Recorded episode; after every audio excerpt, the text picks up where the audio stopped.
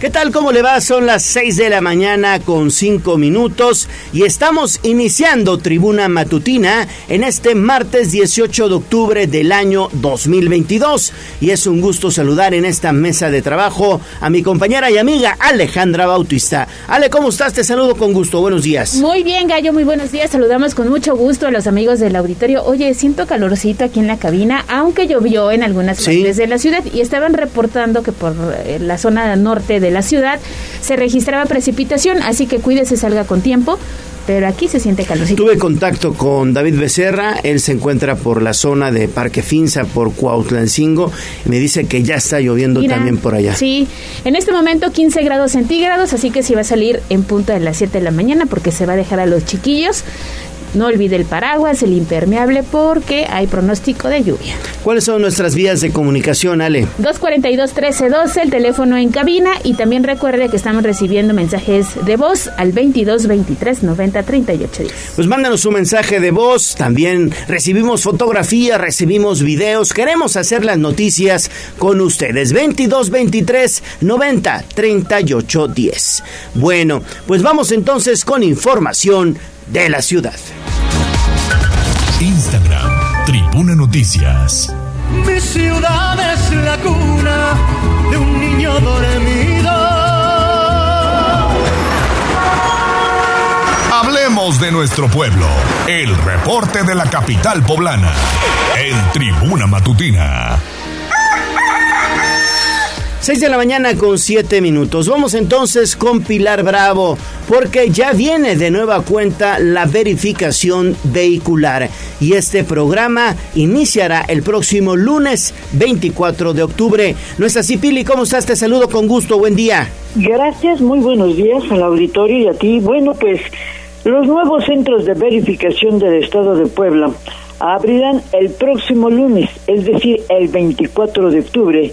Y bueno, pues deberán estar en servicio 16 de 34 concesiones otorgadas por el gobierno del estado, que, eh, bueno, eh, obtendió concesiones a 20 años a 11 particulares que cumplieron con los requisitos establecidos en la convocatoria de la apertura de los centros de verificación fue anunciada sin detalles por el gobernador Miguel Barbosa. Sí, mira, según me están diciendo aquí en la mesa, es el próximo lunes cuando se ponen en marcha los centros de verificación. El lunes 24 de octubre arrancan su funcionamiento los centros de verificación. Y bueno, estos centros de verificación, 10 están en la ciudad de Puebla, mientras que dos en Tehuacán, uno en Atlisco, otro en Huejotzingo, uno más en San Andrés Cholula y uno en San Martín Texmelucan. El resto, otros 18, pues deberán ajustarse los aspirantes a una nueva convocatoria. ¿Dónde están estos centros de verificación? Bueno, los que están en la ciudad, el uno está en el Mirador en la calle 24 Sur, el segundo en el Boulevard Hermano Cerdán, el tercero en la lateral de la vía Atliscayo, el 7202, el cuarto en el Boulevard Atlisco a la altura del 2917, el quinto en Francisco Javier Mina en la colonia Mayorazgo, mientras que el sexto también en el Boulevard Hermano Cerdán 802 y el séptimo en Avenida Forjadores 7322, el octavo en la calle 109 Poniente en la ex Hacienda Mayorazgo, el noveno en Municipio Libre 1838 en la colonia Universidades, mientras que el décimo en la prolongación Reforma 3902. Estos eh, verificantes, repito, se abrirán el próximo lunes. Así que bueno, pues hay que estar listos ya para acudir a cumplir con esta obligación. El reporte de este tema, Leo. Pili, ya se había hablado un poquito de la logística, ¿no? De cómo van a funcionar. En esta ocasión se adelantó que sería por cita, ¿no? En principio sí por cita, ¿no? Pero todavía no hay detalles. No hay detalles eh, exactamente, por ejemplo, de los horarios. Sí. Si será todavía por eh, eh, ¿cómo se llama? Por, por numeración de, tu placa, en fin, faltan los detalles. Yo creo que en, en, las próximas horas la Secretaría de Medio Ambiente, que es la que tiene bajo el control pues estos operativos pues tendrán que darlos a conocer. Así es, estaremos muy pendientes de la información de la Secretaría de Medio Ambiente Estatal. Vamos con información de la política.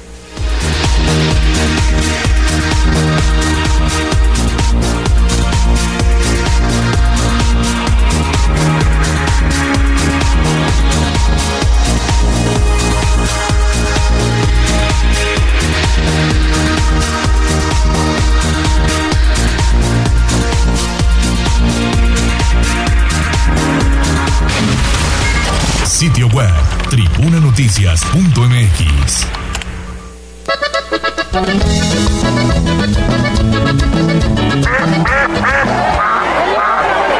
Se decreta un receso hasta que se restablezca el. No te hagas pato. Vamos con información de la política. En Tribuna Matutina. 6 de la mañana con 11 minutos. Seguimos con Pili. Así es, seguimos con Pili, pero entramos a temas de política porque el gobernador Miguel Barbosa dice que no se va a pronunciar por ninguno de los aspirantes a la presidencia de la República. ¿No es así, Pili? Así es, bueno, el gobernador Miguel Barbosa señaló que las reuniones de fin de semana, pues que realizó Morena, a la que asistieron algunos funcionarios del gobierno, que se pronunciaron por Claudia Sheinbaum lo hicieron en su tiempo libre y a título personal y bueno, cumpliendo con Moreno. Segundo, dijo que personalmente no hará ningún pronunciamiento por nadie de los aspirantes a la presidencia de la República. Dijo así son grandes políticos, ella y ellos, por los que aspiren, y bueno, están haciendo su labor.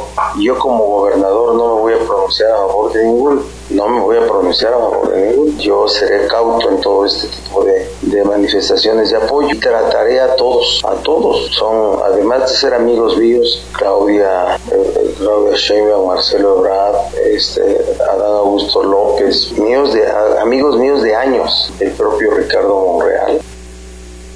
Y bueno, pues incluso dijo que él no se atreve a llamarle eh, chorcolatas, corcholatas, porque dijo, eh, pues es una falta de respeto. Son todos políticos respetables y por lo tanto para él merecen respeto. Eso es lo que dijo ayer el gobernador sobre este asunto.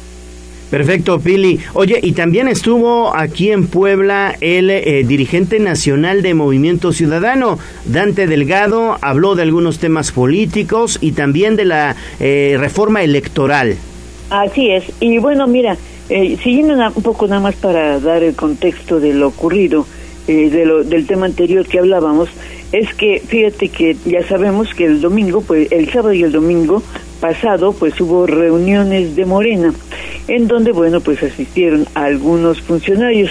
Por eso ayer, eh, tanto dirigentes de Morena y del Partido Acción Nacional, sobre todo de las dirigentes de Morena, Olga Lucía Romero, y por el PAN, Augusta Díaz de Rivera, por separado, pues realizaron eh, señalamientos sobre la reunión de ese fin de semana. Morena señaló que no se violó la ley electoral, mientras que el PAN asegura que son tiempos adelantados y que sí violaron la ley electoral al hacer pronunciamientos a favor de una aspirante presidencial.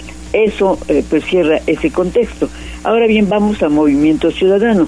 Eh, ayer en la ciudad se llevó a cabo el séptimo foro regional denominado eh, Futuro del Campo y es un nuevo trato para el campo con la participación de especialistas, productores, de diferentes hombres y mujeres. Y bueno, Dante Delgado, presidente de Movimiento Ciudadano, estuvo en Puebla para asistir a este evento. Ahí reiteró, uno, que la alianza va por México sin duda ya no tiene remedio. Dos, que Movimiento Ciudadano mantiene su postura de ir solo para el 2024 y que sigue creciendo. Y tres, se opone, dijo, totalmente al proyecto de reforma electoral. Esto dijo.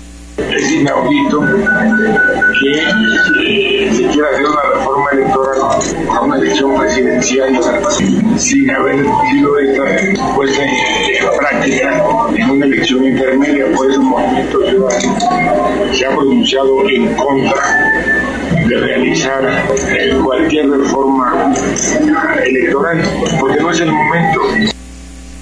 Y señaló que no es el momento, sobre todo, bueno, cuando los tiempos pues ya están muy adelantados. Por eso, insistió, su partido seguirá pues buscando nuevos nuevos militantes para que en el 2024 pueda participar pues de una manera más holgada.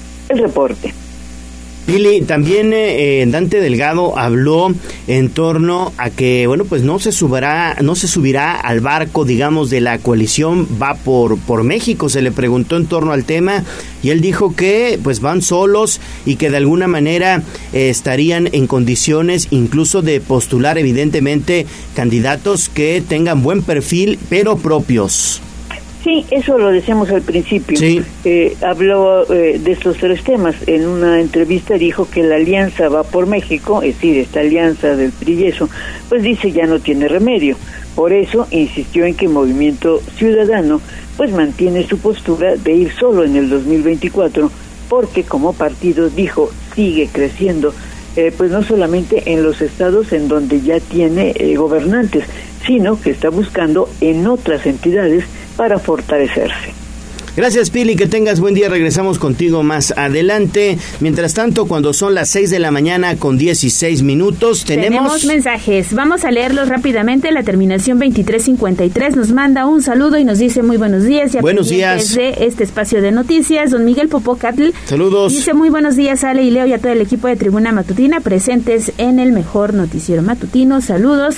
Y también tenemos un servicio social. Nos piden 10 donadores de sangre tipo ORH positivo para José Antonio González, quien va a tener una cirugía de corazón abierto. Quienes puedan apoyar, hay que acudir este miércoles 19 o el domingo 23 de octubre en un horario de 8 de la mañana al Centro Estatal de Transfusión Sanguínea, que se ubica en camino a Guadalupe Hidalgo 11.350 en Agua Santa. O pueden contactar directamente, anota el número por favor 23 21 43 63 36. Lo vamos a compartir a través de arroba tribuna vigila, pero si pueden ayudar, por favor, súmense a este servicio social que nos hacen llegar esta mañana. Y también Juan Merino, te mando un saludo Juan. Y Saludos, nos dice Juan. Que si por favor podemos hacer un trabajo especial de cómo sacar citas para el tema de la verificación. Fíjate que estuvimos buscando a la Secretaría de Medio Ambiente. Seguramente antes de que concluya la semana tendremos información de qué es lo que va a pasar en torno a este tema. Apenas está surgiendo también, y lo decía Pili muy bien en esa nota, la ubicación de los verificentros. Se habla de que habrá en la capital y también al interior del estado, pero la información va a fluir lo que resta de estos días, así que muy pendientes de este espacio. 6, 18 de la mañana. Estamos iniciando tribuna matutina. Vamos a pausa y volvemos. Vamos a un corte comercial y regresamos en menos de lo que canta un gallo. Sitio web tribunanoticias.mx.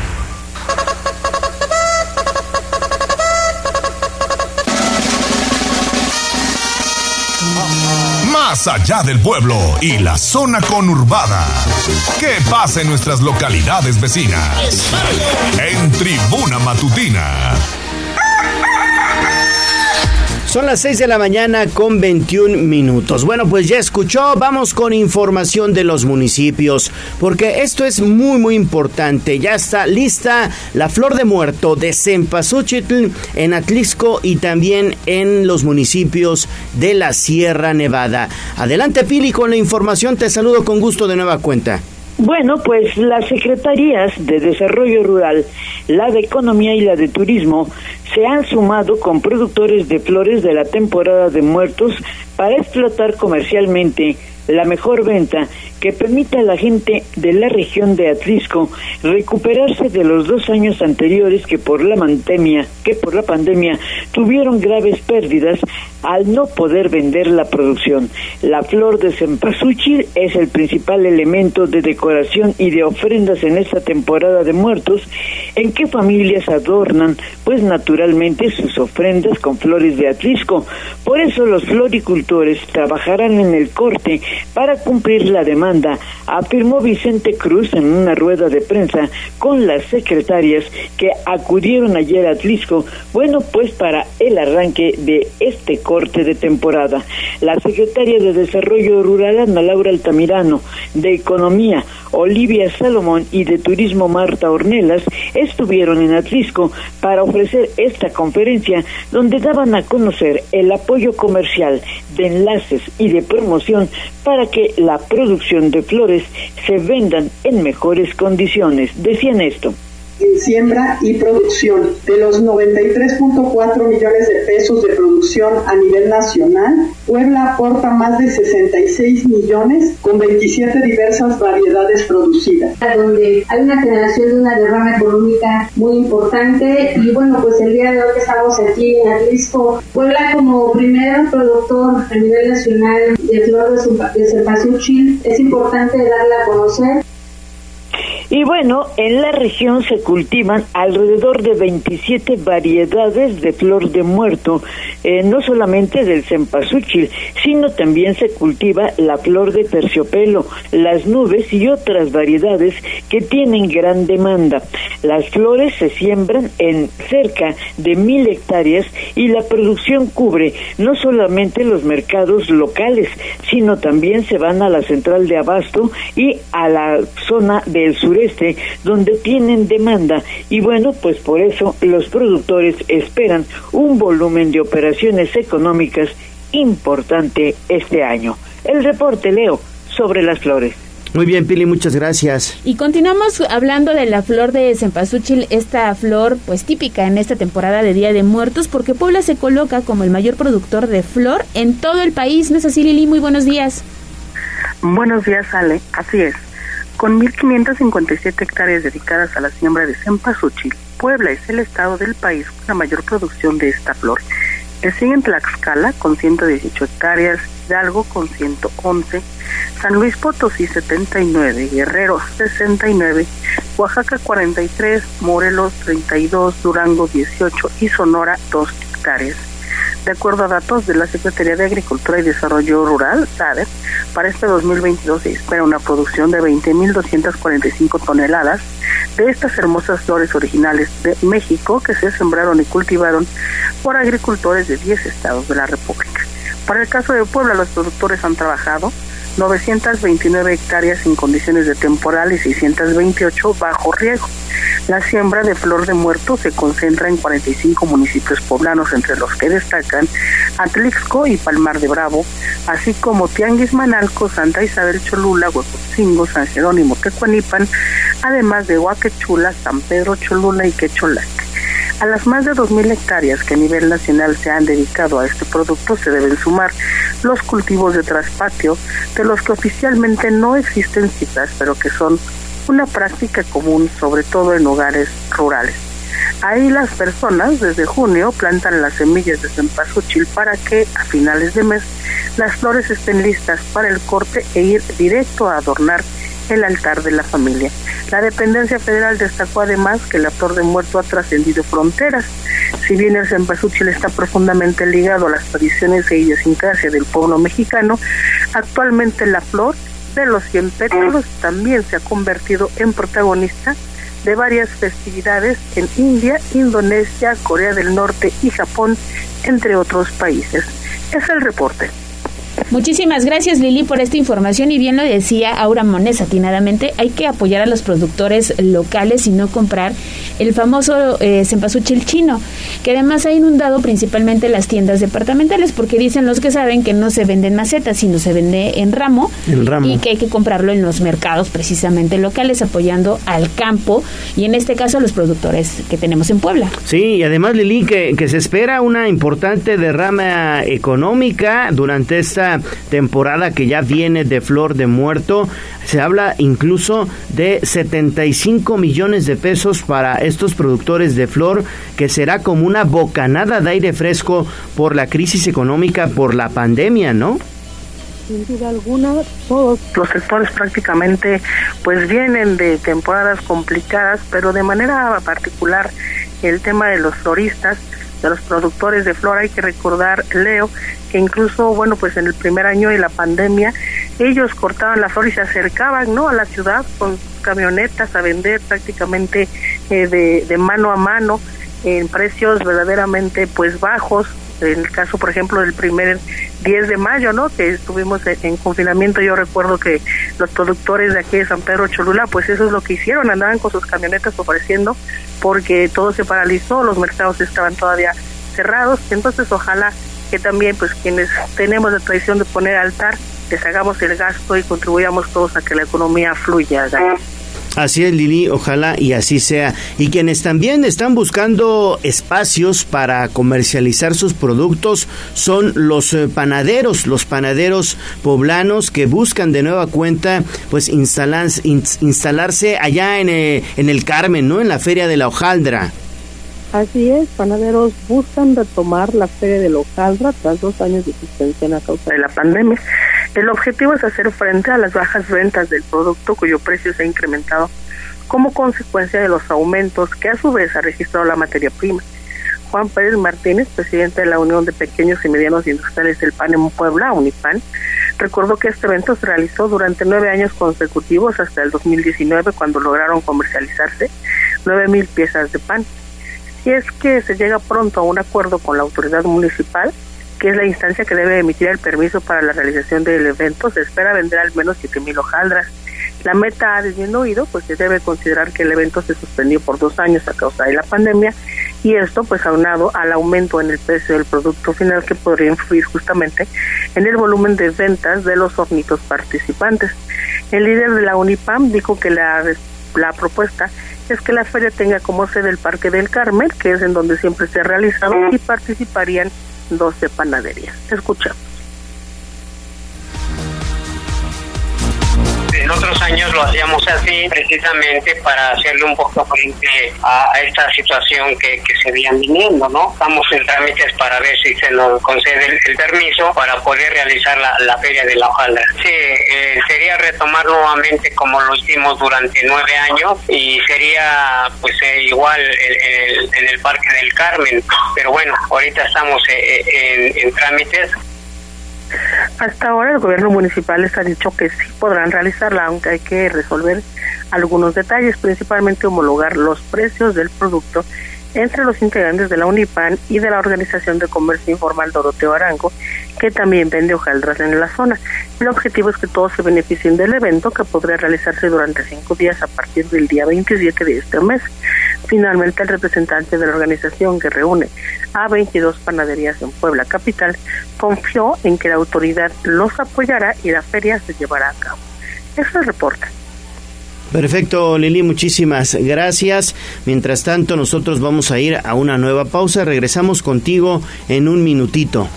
Sí, tenemos un mensaje de la terminación 4951. Muy buenos días escuchándolos desde la zona de Santa Lucía y la terminación 4261 también nos manda un saludo. Dice que está muy pendiente de este espacio desde el CENTE, Colonia El CENTE. Colonia El Centro, extremo sur, Al sur de la ciudad. 6 de la mañana con 30 minutos. Que no se le haga tarde. Le recordamos nuestras líneas de comunicación 22 23 90 38 10 WhatsApp y 242 13 12. Pausa y regresamos. Vamos a un corte comercial y regresamos en menos de lo que canta un gallo. 95.5 FM y 12.50 AM. La patrona del popular mexicano, la magnífica. Seguimos con el gallo de la radio. Leemos tus mensajes en WhatsApp, en La Voz de los Poblanos. 22 23 90 38 10.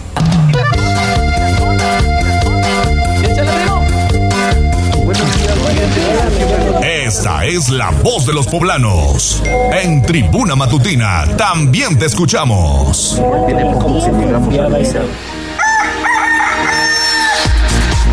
Son las 6 de la mañana con 33 minutos. Seguimos, seguimos con información aquí en Tribuna Matutina. Y bueno, vamos a escuchar la voz de los poblanos porque, bueno, pues evidentemente han estado muy, muy activas las redes sociales. Incluso ahorita vamos a pedir también a Jazz Guevara que nos, pues, nos proporcione los mensajes que tenemos de nuestros amigos Radio Escuchas. Exactamente. Fíjate que la terminación 6197 nos dice muy buen día. Reportando un puesto ambulante el cual estorba y ocupa toda la banqueta. También hay personas ingiriendo bebidas embriagantes. Esto sucede en calle 5E, esquina con la calle 2E en Bosques de San Sebastián y nos comparte una fotografía que con mucho gusto vamos a subir a nuestras redes sociales Tribuna Vigila y sobre todo pedir el apoyo a la autoridad para que nos eche la mano con este reporte que nos hace llegar la voz de los poblanos. Y también el día de ayer, fíjate que nos dimos una vuelta por Prados Agua Azul porque en circuito Juan Pablo II a la altura de la privada 11 Azur, los vecinos colocaron señalética entre comillas falsa para eh, evitar accidentes porque entonces es muy común hay dos carriles en esa vía. Es muy común que los automovilistas hagan un cruce peligroso y se presenten accidentes entre la privada de la 11A y la 9 Sur no ellos colocaron un letrero que dice no pasar para que los automovilistas no crucen esa vía, el circuito Juan Pablo II, y lleguen a la 49 Poniente y en mero Prado a la 11 Sur. Exactamente, pero no es señalética oficial. Nos dimos una vuelta y las imágenes están disponibles a través de arroba tribuna vigila. La autoridad municipal dijo que se iba a dar una vuelta por esa zona para ver qué es lo que estaba sucediendo. La intención de los vecinos, dicen, es prevenir accidentes pero pues se ven unos letreros hechizos que fueron colocados justo en Circuito Juan Pablo II. Circuito Juan Pablo II y a la altura de la 11A y la 9A, que es ahí en Prados Agua Azul, es por donde hay una taquería muy famosa en la mera esquina. Hay un carrito ambulante. Ah, un carrito. sí, sí, sí, sí, sí. Entonces sí es por esa por esa zona. Bueno, pues es una situación que le corresponde a movilidad municipal. Mm, hay que hay que decir los amigos ya de contestaron, Ya contestaron y vamos a esperar si hoy todavía permanece esa señalética. Que además hay que aclarar la señalética que vemos por toda la ciudad la elaboran precisamente eh, movilidad, hay un, hay un taller que tienen aquí por la zona de Boulevard Hermano Cerdán. Por el mercado de los pescados y mariscos. Mm, exactamente. Ahí, está. Ahí la elaboran, ahí se hacen todos los letreros, pero esto fue colocado por los vecinos. También en otro reporte, la terminación 8189 nos dice, muy buenos días, una pregunta. Cuando te quitan la placa para recogerla, ¿piden la licencia? Es una pregunta. no. No, es eh, cuando te van a hacer una infracción, regularmente los agentes de tránsito te piden una garantía para que vayas a pagar, a, en este caso, a enfrente del mercado de sabores, que es donde está este centro de atención múltiple. Pero tu garantía puede ser la licencia o puede ser la placa una de dos, o te, o te quitan la licencia o te quitan la placa, pero no te pueden dejar sin licencia, por ejemplo, en este caso, porque tú puedes eh, continuar eh, tu camino, puedes seguir eh, con la circulación. Entonces, lo más común es que te quiten la placa y te dejan la licencia y tu tarjeta de circulación. Bueno, pues ahí está la respuesta del gallo de la radio. Y también nos dice, muy buenos días, ¿a qué número puedo denunciar un automóvil que hace arrancones afuera de una escuela? Al 911 directamente. Sí, a tránsito tránsito para que para que lo sancionen por exceder los límites de velocidad. Y además que es muy común que empiecen los jueves en algunas avenidas importantes de la ciudad, la gente está muy pendiente reportando esta situación a través de redes sociales, pero directamente al 911 y de todas maneras le comparto el número del DERI para que la Secretaría de Seguridad Ciudadana de Puebla esté apoyándolos con este este mensaje que nos hacen llegar al 22 23 90 38 10. Pues hasta acá la voz de los poblanos, Gallo. Jazz Guevara, ¿qué dicen los poblanos, pero en redes sociales? Mira, tenemos saludos de Juan Reyes, dice muchos saludos a todos. Saludos, Juan. González también. Victoriano, saludos. Reportando, dice buenos días, también está al pendiente de la transmisión de redes sociales el señor Miguel Ángel Popoca. Ándale, señor Miguel Ángel Popoca. Está en todos lados, don Miguel, ¿eh? Sí, ya bien atento. Champeando igual que nosotros desde muy tempranito. Que tenga una excelente jornada y gracias por los saludos. Y saludos a mi estimado Victoriano González, que también está ahí atento de las redes sociales. Y bueno, ya le, ya le comentábamos, digamos, al inicio de esta emisión de Tribuna Matutina, que ha comenzado a llover en algunos puntos de Puebla Capital. Estuvo lloviendo incluso durante la madrugada. Reportan eh, eh, eh, lluvia por la zona de la Capu, que ya estaba comenzando también a caer una especie de chipichipi, y también en la zona de Parque Finza, ahí en Cuautlancingo, también estaba comenzando a llover.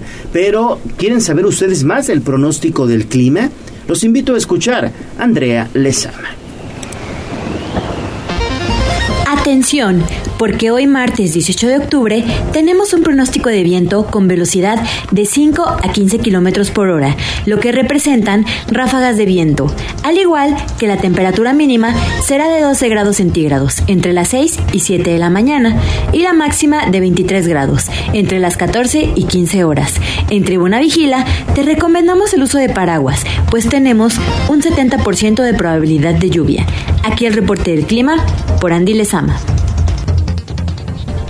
Bueno, pues ahí está entonces el pronóstico del clima. Seguimos con más información. Son las 6 de la mañana con 39 minutos. Que no se le haga tarde. Escuchemos información de la salud. Instagram, Tribuna Noticias. Me siento muy contento, me siento muy feliz.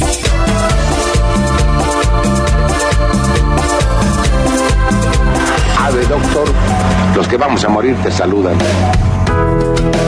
Nuestros consejos de salud en el dispensario. En Tribuna Matutina. 20 minutos antes de las 7 de la mañana. Y bueno, estamos en este mes para prevenir el cáncer de mama. Mientras tanto, hay cifras que proporciona el INEGI en torno a los decesos justamente por este padecimiento. ¿No es así, Pili? ¿Qué dice el INEGI? Bueno, mira, en víspera de la conmemoración del Día del Cáncer de Mama, que es mañana, INEGI revela que en el país se registran 7.973 muertes por cáncer de mama, es decir, cerca de 8.000 casos, de los cuales 99.4 son mujeres, aunque tú no lo creas también, pues hay hombres que se ven afectados, aunque apenas es menos del 1%. Las mujeres sin duda son las principales víctimas y Puebla se encuentra en la media nacional con 13 muertes por cada 100.000 habitantes. Para las mujeres de 20 años y más, el promedio nacional es de 18 defunciones por cada 100.000 mujeres y en este grupo de edad a nivel nacional, la tasa más alta pues de muertes por cáncer de mama se registró, fíjate, en mujeres de 60 años y más, 48% de defunciones por cada 100.000 habitantes. En el 2021 en el país se registraron pues defunciones en donde perdieron pues la vida, te repito, más mujeres sin duda que hombres. Y bueno, eh, el investigador de la UPAEP señala pues también parte de estas lamentables cifras. Uno, mama número uno con el 25.4% de todos los casos de cáncer seguido igual de pulmón, igual que en varones. Y pues bueno, en ese sentido, entonces, claro que sí, nuestro enfoque de refuerzo va a ser justamente en nuestros pacientes con cáncer de mama. Quiero mencionar también una situación que es el cáncer cervicuterino, que en ese caso ya es un poco menor el nivel, es de 3.8%, pero consideremos que ataca a la misma población, a nuestra población femenina en ese sentido, lo cual obviamente abre también los ojos al panorama en el sentido de acompañamiento que se le puede dar a nuestra población de mujeres en nuestro país. Ahora, pasando ya un poco más hacia todo el área de cuál es la importancia de la fisioterapia. La fisioterapia, como bien lo mencionaba la maestra Clarita, en un inicio de arranque debe ser en la prevención. Y bueno, pues por eso se recomienda que aprovechando este mes eh, las instituciones están ofreciendo pues realizar los estudios necesarios para que las mujeres de 20 años y más, sobre todo las de mayor edad, pues acudan a realizarse pues un estudio de mama y así pues evitar y prevenir cual, esta enfermedad que sin duda es mortal si no se atiende de manera oportuna. En el caso de investigadores y de las clínicas, pues señalan que este estudio aunque a veces resulta un poco doloroso, es conveniente. Y fíjate que en, el reporte del INEGI se reporta que de las mujeres de 20 años y más que fallecieron por cáncer de mama, 42% estaban casadas, 23% solteras y 18% viudas. Es el reporte en cifras. Perfecto, Pili, muchísimas gracias. Seguimos con más de esta información. Así es, pero ahora en el municipio de San Andrés Cholula porque también se implementan acciones para prevenir el cáncer de mama. ¿No es así, Lili? Te saludo de nueva cuenta. Muy buenos días. Efectivamente, bueno, pues comentarte que el mundo Tlató y Persino, alcalde de San Andrés Cholula, informó que durante estos días se reforzarán en el municipio las acciones encaminadas a promover la importancia de la prevención del cáncer de mama.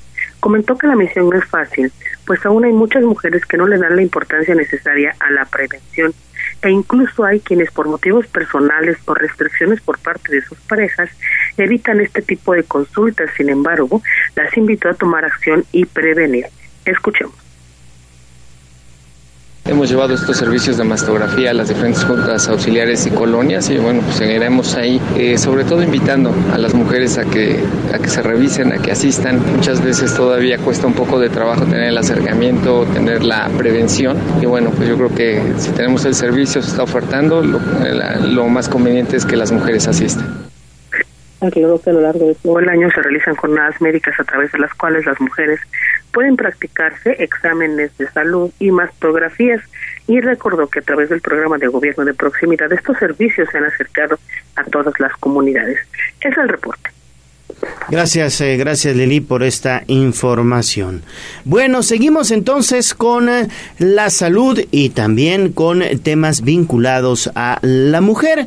Hoy, 18 de octubre, es el Día Internacional de la Menopausia. ¿Sabe usted de qué se trata?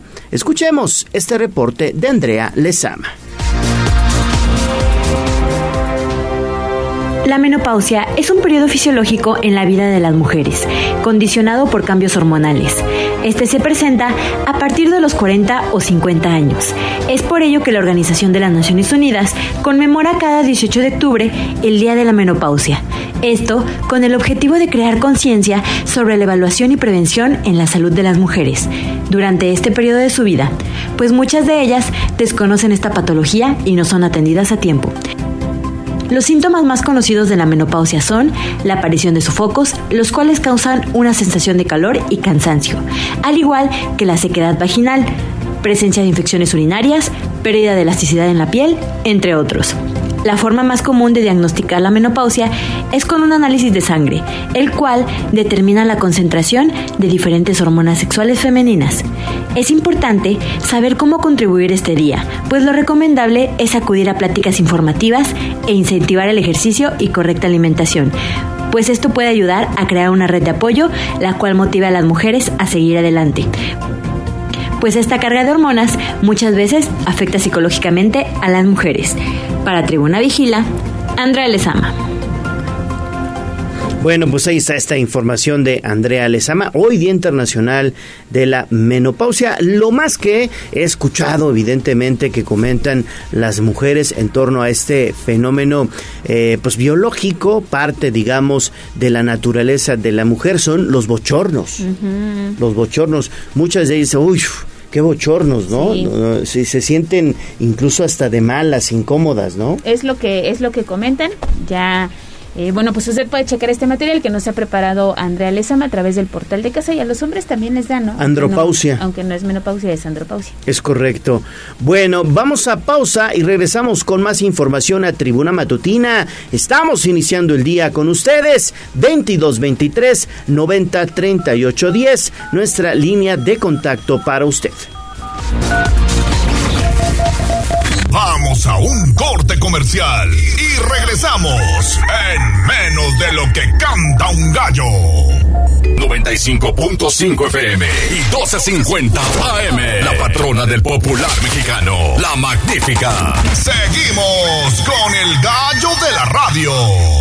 Leemos tus mensajes en WhatsApp, en La Voz de los Poblanos. 22 23 90 38 10.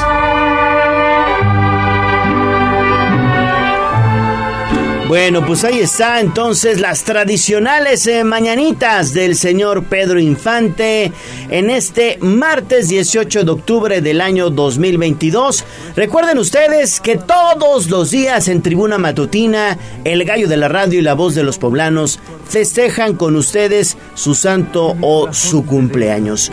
Hoy, ¿a quién estamos festejando? ¿Quién podría llevarse un pastel mediano de Pastelería 520? Fíjate que hoy el santoral está dedicado para quienes llevan el nombre de Lucas, así que una felicitación para todos ellos que últimamente... De Lucas Cavallini. se volvió un número, un nombre, perdón, un nombre bastante común. Sí, sí, sí, sí. Lucas, Lucas Cavallini fue un este, jugador del Puebla de la Franja, pero sí hay varios ya que se llaman Lucas. Sí, les mandamos un saludo y recuerden que si quieren este pastel, lo único que tienen que hacer es mandarnos un mensajito de voz al 22 23 90 38 10. 22 23 90 38 10, mándanos un mensaje de voz si te llamas Lucas o si estás festejando también algún cumpleaños o aniversario, porque son cinco sucursales en Puebla y dos en Tlaxcala. Pastelería 520, la hora del postre. Te obsequia un pastel mediano para que celebres tu santo o cumpleaños. Pastelería 520 es la tradición de una nueva generación. Puede encontrarlos en 520.mx. Muchas felicidades.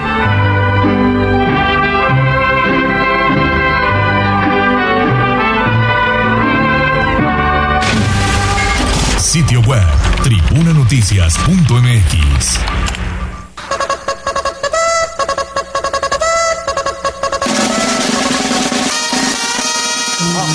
Más allá del pueblo y la zona conurbada. ¿Qué pasa en nuestras localidades vecinas? En Tribuna Matutina.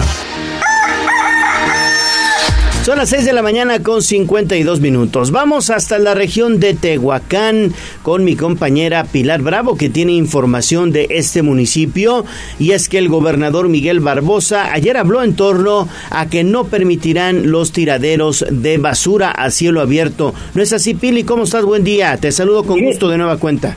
Gracias. Debido a la saturación y a la clausura que tuvo el relleno de el relleno sanitario de Tehuacán, obligó a las autoridades a crear de manera temporal un tiradero en la comunidad de San Marcos Necosla, Porreo es irregular, por lo que la Secretaría de Medio Ambiente acudió a confirmar las irregularidades. El gobernador Miguel Barbosa señaló que ese tiradero de basura ahí en San Marcos Necostla es irregular y debe corregirse porque es un foco de contaminación para la población y dijo los habitantes tienen razón en protestar sí tenemos conocimiento para corregirlo. Ya estuvo, estuvieron la semana pasada en Tehuacán gentes de gobierno, de gobierno del Estado, sobre, para ver los tres asuntos que tiene que resolver Tehuacán en temas de recolección de basura y de destino final de, los desechos. Claro que sí, ese, ese tiradero que está ahí en, en San Marcos pues, es irregular, totalmente irregular, se, se tiene que corregir. Ahí no puede almacenarse basura. Y bueno, es irregular y bueno, por eso ha nombrado no solamente a la Secretaría de Medio Ambiente para intervenir, sino también a la Consejería Jurídica y eh, pues que de manera conjunta con el Ayuntamiento de Tehuacán pues buscar una solución para tener un relleno sanitario legal y en condiciones de respeto a la comunidad, pero sobre todo al medio ambiente de esa región de Tehuacán. Y también hablando de los temas de medio ambiente, ordenó una investigación en una planta de productos de lavandería ubicada en Huejotzingo, que sin duda pues no le hace caso a ningún gobierno y sigue vertiendo sus aguas sucias directamente al lecho del río Atoyac. Esos dos temas se trataron ayer sobre medio ambiente. Leo. Sí, no, no, pues esta empresa entonces las deberían de clausurar, ¿no? Si no, no pelan a, nadie, pues que la clausuren. Pues ese, ese fue también el ordenamiento de ayer sobre pues temas de medio ambiente. Gracias, Filín. Bueno, pues ahí está la información. Son las 6 de la mañana con 55 minutos. Vamos con información de la ciudad. Instagram, Tribuna Noticias. Mi ciudad es la cuna de un niño dormido. Hablemos de nuestro pueblo. El reporte de la capital poblana. En Tribuna Matutina. Cinco minutos antes de las siete de la mañana, que no se le haga tarde. Vamos entonces con Gisela Telles, porque el Ayuntamiento de Puebla, estas son buenas noticias, busca invertir 50 millones de pesos para la instalación de videocámaras de vigilancia. Reforzar este sistema. Gis, ¿cómo estás? Buen día. Así es, Gallo, te saludo con mucho gusto, igual que a nuestros amigos del auditorio. Cerca de 50 millones de pesos invertirá el Ayuntamiento de Puebla para ampliar el sistema de videocámaras en diferentes puntos y establecer también arcos de seguridad en las principales entradas y salidas de la ciudad. Esto lo informó el alcalde Eduardo Rivera Pérez. En entrevista, el edil dio a conocer que dicho proyecto se está perfeccionando para que a finales de este año ejecuten la inversión, pues el objetivo es abonar a la seguridad de las y los ciudadanos. Recordó que esta inversión adicional es fundamental una vez que durante el primer semestre de su administración mejoraron y rehabilitaron el centro de mando y también las videocámaras principales que recibieron prácticamente sin funcionar. Esto es parte de lo que mencionaba. No tengo todavía los datos técnicos del tema de arcos de seguridad, sin embargo, como ustedes saben, el sistema de videovigilancia que recibimos de parte de la administración anterior, el centro de mando y las videocámaras principales de la ciudad no estaban funcionando. Lo que nosotros hicimos fue restablecer todo este sistema y ahorita, desde que iniciamos nosotros prácticamente en el primer trimestre, empezamos a levantar el sistema de videovigilancia y ya en el primer semestre teníamos el sistema de videovigilancia completo, el central Vamos a hacer una inversión adicional de aproximadamente 50 millones de pesos para ampliar videocámaras en diferentes puntos de la ciudad y establecer arcos de seguridad. Sobre estos arcos de seguridad aseveró que buscan monitorear la entrada y salida de los vehículos que pueden estar involucrados en algún acto delictivo. De ahí la importancia de colocarlos en los principales accesos a la capital poblana. El reporte Gallo. Gracias, Gis. Pero seguimos contigo, Gis. Muy buenos días, porque pues se van 19 unidades de limpia. ¿Cuál fue la razón? Esta información se dio a conocer el día de ayer. Así es, Ale, pues debido a que se encontraban en condiciones lastimosas, Miriam Arabián Cutolén, titular del organismo operador del Servicio de Limpia de Puebla, dio a conocer que descacharrizaron 19 vehículos operativos, por lo que solo cuentan con 76. Sin embargo, aún se pretende dar de baja hasta 30% de este parque, debido a que pone en peligro incluso la vida de quienes los operan. Reveló en su comparecencia para detallar las acciones y proyectos de su dependencia durante su primer año de labores. Del recurso, dijo, que obtuvieron de la desincorporación del primer 20% de vehículos, se licitarán por medio de la Secretaría de Administración un total de siete motocicletas eléctricas para que las y los supervisores se puedan desplazar. Así lo decía. Llegamos, encontramos un parque vehicular totalmente. En la última adquisición que se hizo fue en el 2012, entonces el parque vehicular ya estaba en condiciones verdaderamente lastimosas dimos de baja. primer 20% de estos los desincorporamos a través del comité, del consejo, perdón. Y con el dinero que obtuvimos estamos eh, licitando a través de administración algunas motos que son eléctricas que en lugar de que los supervisores estén yendo en vehículos contaminantes de gasolina y causando tráfico, puedan desplazarse en, en estos vehículos. Entre otros programas que desglosó en esa comparecencia, Ale destacaron la limpieza de 137.026 kilómetros lineales de vialidades, la limpieza también de chicles y grafitis de 12.000 metros cuadrados de monumentos, la recuperación de 42.963 metros cuadrados de basura en barrancas y vasos, la recolección de 63.82 toneladas de predios baldíos, 1.585 jornadas de limpieza y también la atención de 2.132 solicitudes ciudadanas. El reporte. Perfecto, Gis. Y continuamos con más información del municipio de Puebla porque ayer el alcalde Eduardo Rivera Pérez anduvo por la zona de bosques de Manzanilla. Cuatro obras inauguró por allá. Así es, Gallo, pues con una inversión de 3.8 millones de pesos, el alcalde llevó a cabo precisamente esta inauguración simultánea de cuatro obras mismas que representan cinco calles del programa Construyendo Contigo. El edil detalló que el mejoramiento de dichas vialidades beneficiará a más de 260 familias de las colonias Bosques de Manzanilla y también de la colonia Lomas de Silotzoni. Estas obras, pues recordó que forman parte de Construyendo Contigo, en donde el gobierno de la ciudad pone el material y los vecinos la mano de obra, por lo que se duplicará, anunció su inversión durante 2023, de ahí que llegarán a los 100 millones para ejecutar 150 calles. Escuchemos. Este programa Construyendo Contigo es un gran éxito, como lo había comentado. Le destinamos 50 millones de pesos este año y he dado la indicación de duplicar este fondo a 100 millones de pesos. Y el día de hoy estamos entregando cuatro obras de manera simultánea. Así como yo estoy aquí en esta ocasión, junto con las vecinas y vecinos, los demás funcionarios de la administración están entregando en este momento las tres calles adicionales más. Es una inversión total de 3.8 millones de pesos lo que nosotros llevamos a cabo. Se colocaron un total de 4 mil metros cuadrados de adoquín, rehabilitando las banquetas y las guarniciones y, por supuesto, agradecer a todas las vecinas y vecinos por su participación. Manifestó que para mayor información o solicitar el servicio se encuentra disponible el número de WhatsApp 2215 97 27 64, así como las redes sociales oficiales del gobierno de la ciudad, en Twitter como Puebla Ayuntamiento y en Facebook como Ayuntamiento de Puebla. El reporte. Oye Gis, pero seguimos contigo porque el presidente municipal Eduardo Rivera también habló de los parquímetros.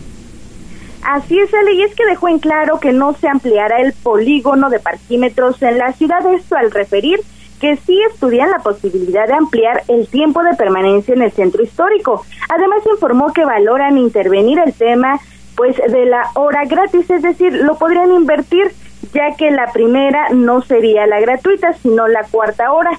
Sin embargo, dijo que no existe una decisión. Indicó que la Gerencia de Gobierno y Movilidad iniciarán los acercamientos correspondientes con cámaras empresariales, comerciantes del primer cuadro de la capital poblana y también usuarios. De ahí que se definirá hasta finales de este año o principios de 2023. Escuchemos sí podríamos valorar hacer ajustes. Por el momento no hay ninguna decisión de incrementar el horario. Algunas otras cámaras empresariales nos han pedido que se invierta ¿sí? el tema de la hora gratis o que se emplee la hora gratis al final si es que se iba a ampliar el horario, pero por el momento no hay ninguna decisión. Eh, yo le voy a pedir al gerente y a la encargada de movilidad hagan este proceso de diálogo con las diferentes cámaras, comerciantes del centro histórico, usuarios y ver si es conveniente ¿no? el ampliar el horario o invertir también el proceso también de cobro. Entonces, eso seguirá sí en análisis, eso sí está en análisis. Sobre la ampliación del sistema de estacionamiento seguro, manifestó que por el momento está descartado, pues primero iniciarán las acciones y obras de mejoramiento en materia de movilidad y seguridad del centro histórico. La información. Perfecto, Gis, pues muchísimas gracias por toda esta información. Me parece que ha dado buenos resultados este sistema de parquímetros. Únicamente, pues lo que pretende el ayuntamiento es seguir puliendo, digamos, esta estrategia para garantizar espacios para eh, o dónde estacionarse allí en el primer cuadro de la ciudad. Exacto, y es muy fácil utilizarlo, ¿no? Sí, la otra vez sí, sí. constatamos, eh, te quedas estacionado, vas a uno de estos establecimientos que han sido, pues ya, este, que trabajan en conjunto con la autoridad municipal y es muy fácil. Que ya son menos, porque algunos estaban haciendo negocio. Sí, también ese es otro tema. Algunos estaban haciendo negocio. Pero hay que hay que hacer uso, digo, si vamos al centro, por lo menos experimentar no esta propuesta que se puso en marcha por parte del alcalde Eduardo Rivera. Perfecto. Son las 7 de la mañana con 4 minutos. Vamos a una nueva pausa y regresamos con más. Tenemos toda la información policiaca. Vamos a un corte comercial y regresamos en menos de lo que canta un gallo. Esta es XHZT 95.5 FM y XEZT 1250 AM. La magnífica, la patrona de la radio. Una estación de tribuna comunicación. Fuerza en medio. Seguimos con el gallo de la radio. Sitio web código rojo.mx. Y basta ya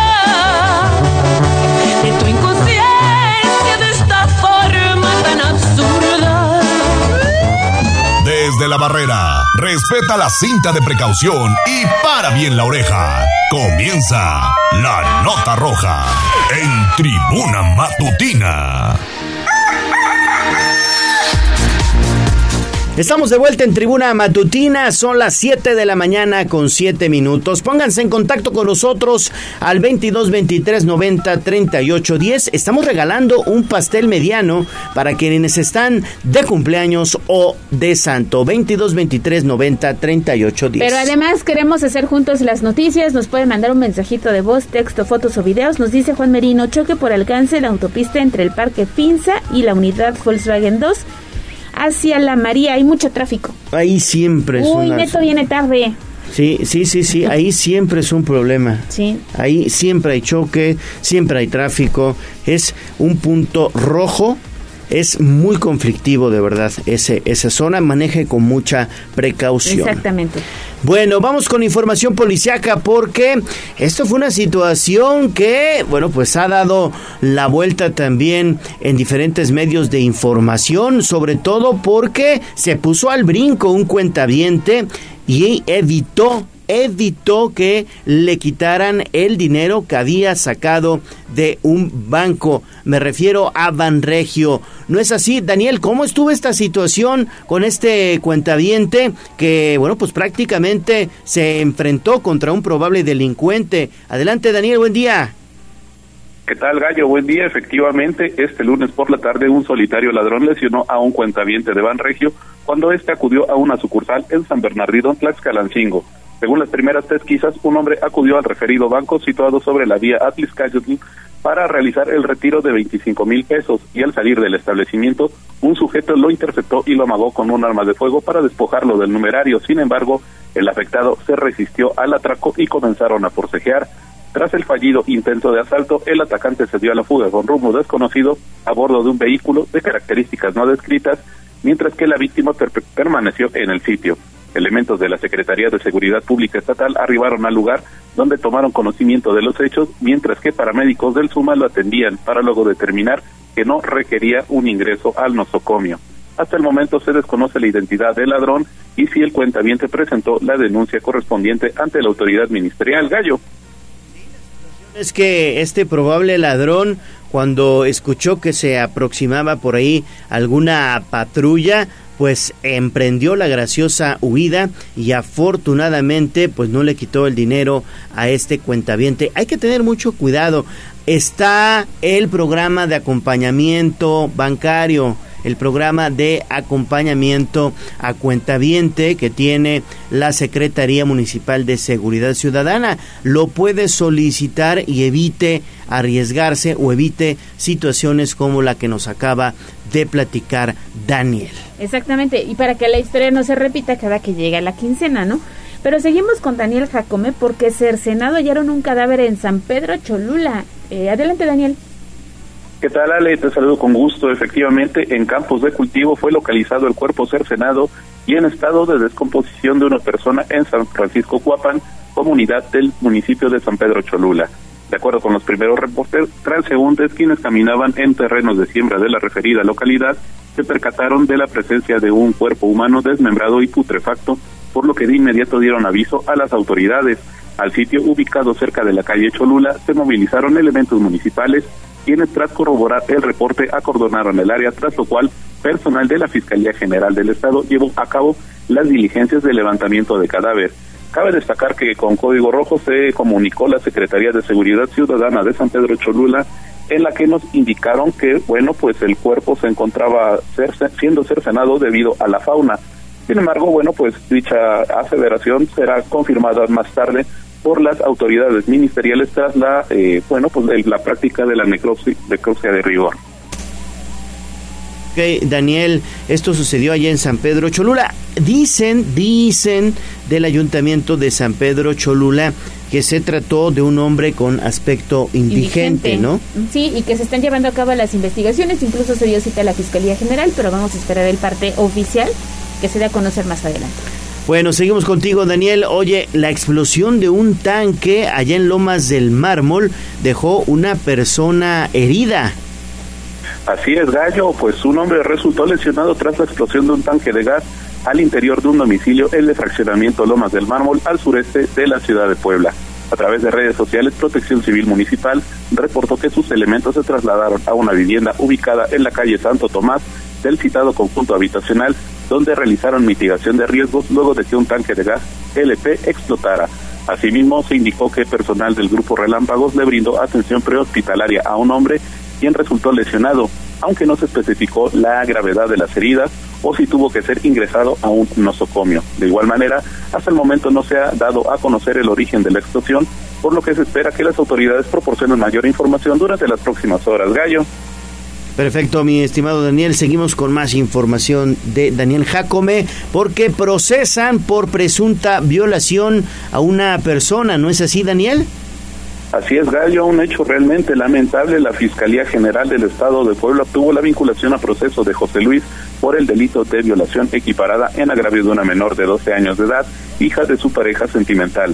El 28 de febrero de 2022, la víctima estaba en su domicilio de la colonia La Joya, en el municipio de Cuautlancingo, cuando el imputado de 29 años de edad la atacó sexualmente y la amenazó con privar de la vida a sus familiares si contaba lo sucedido.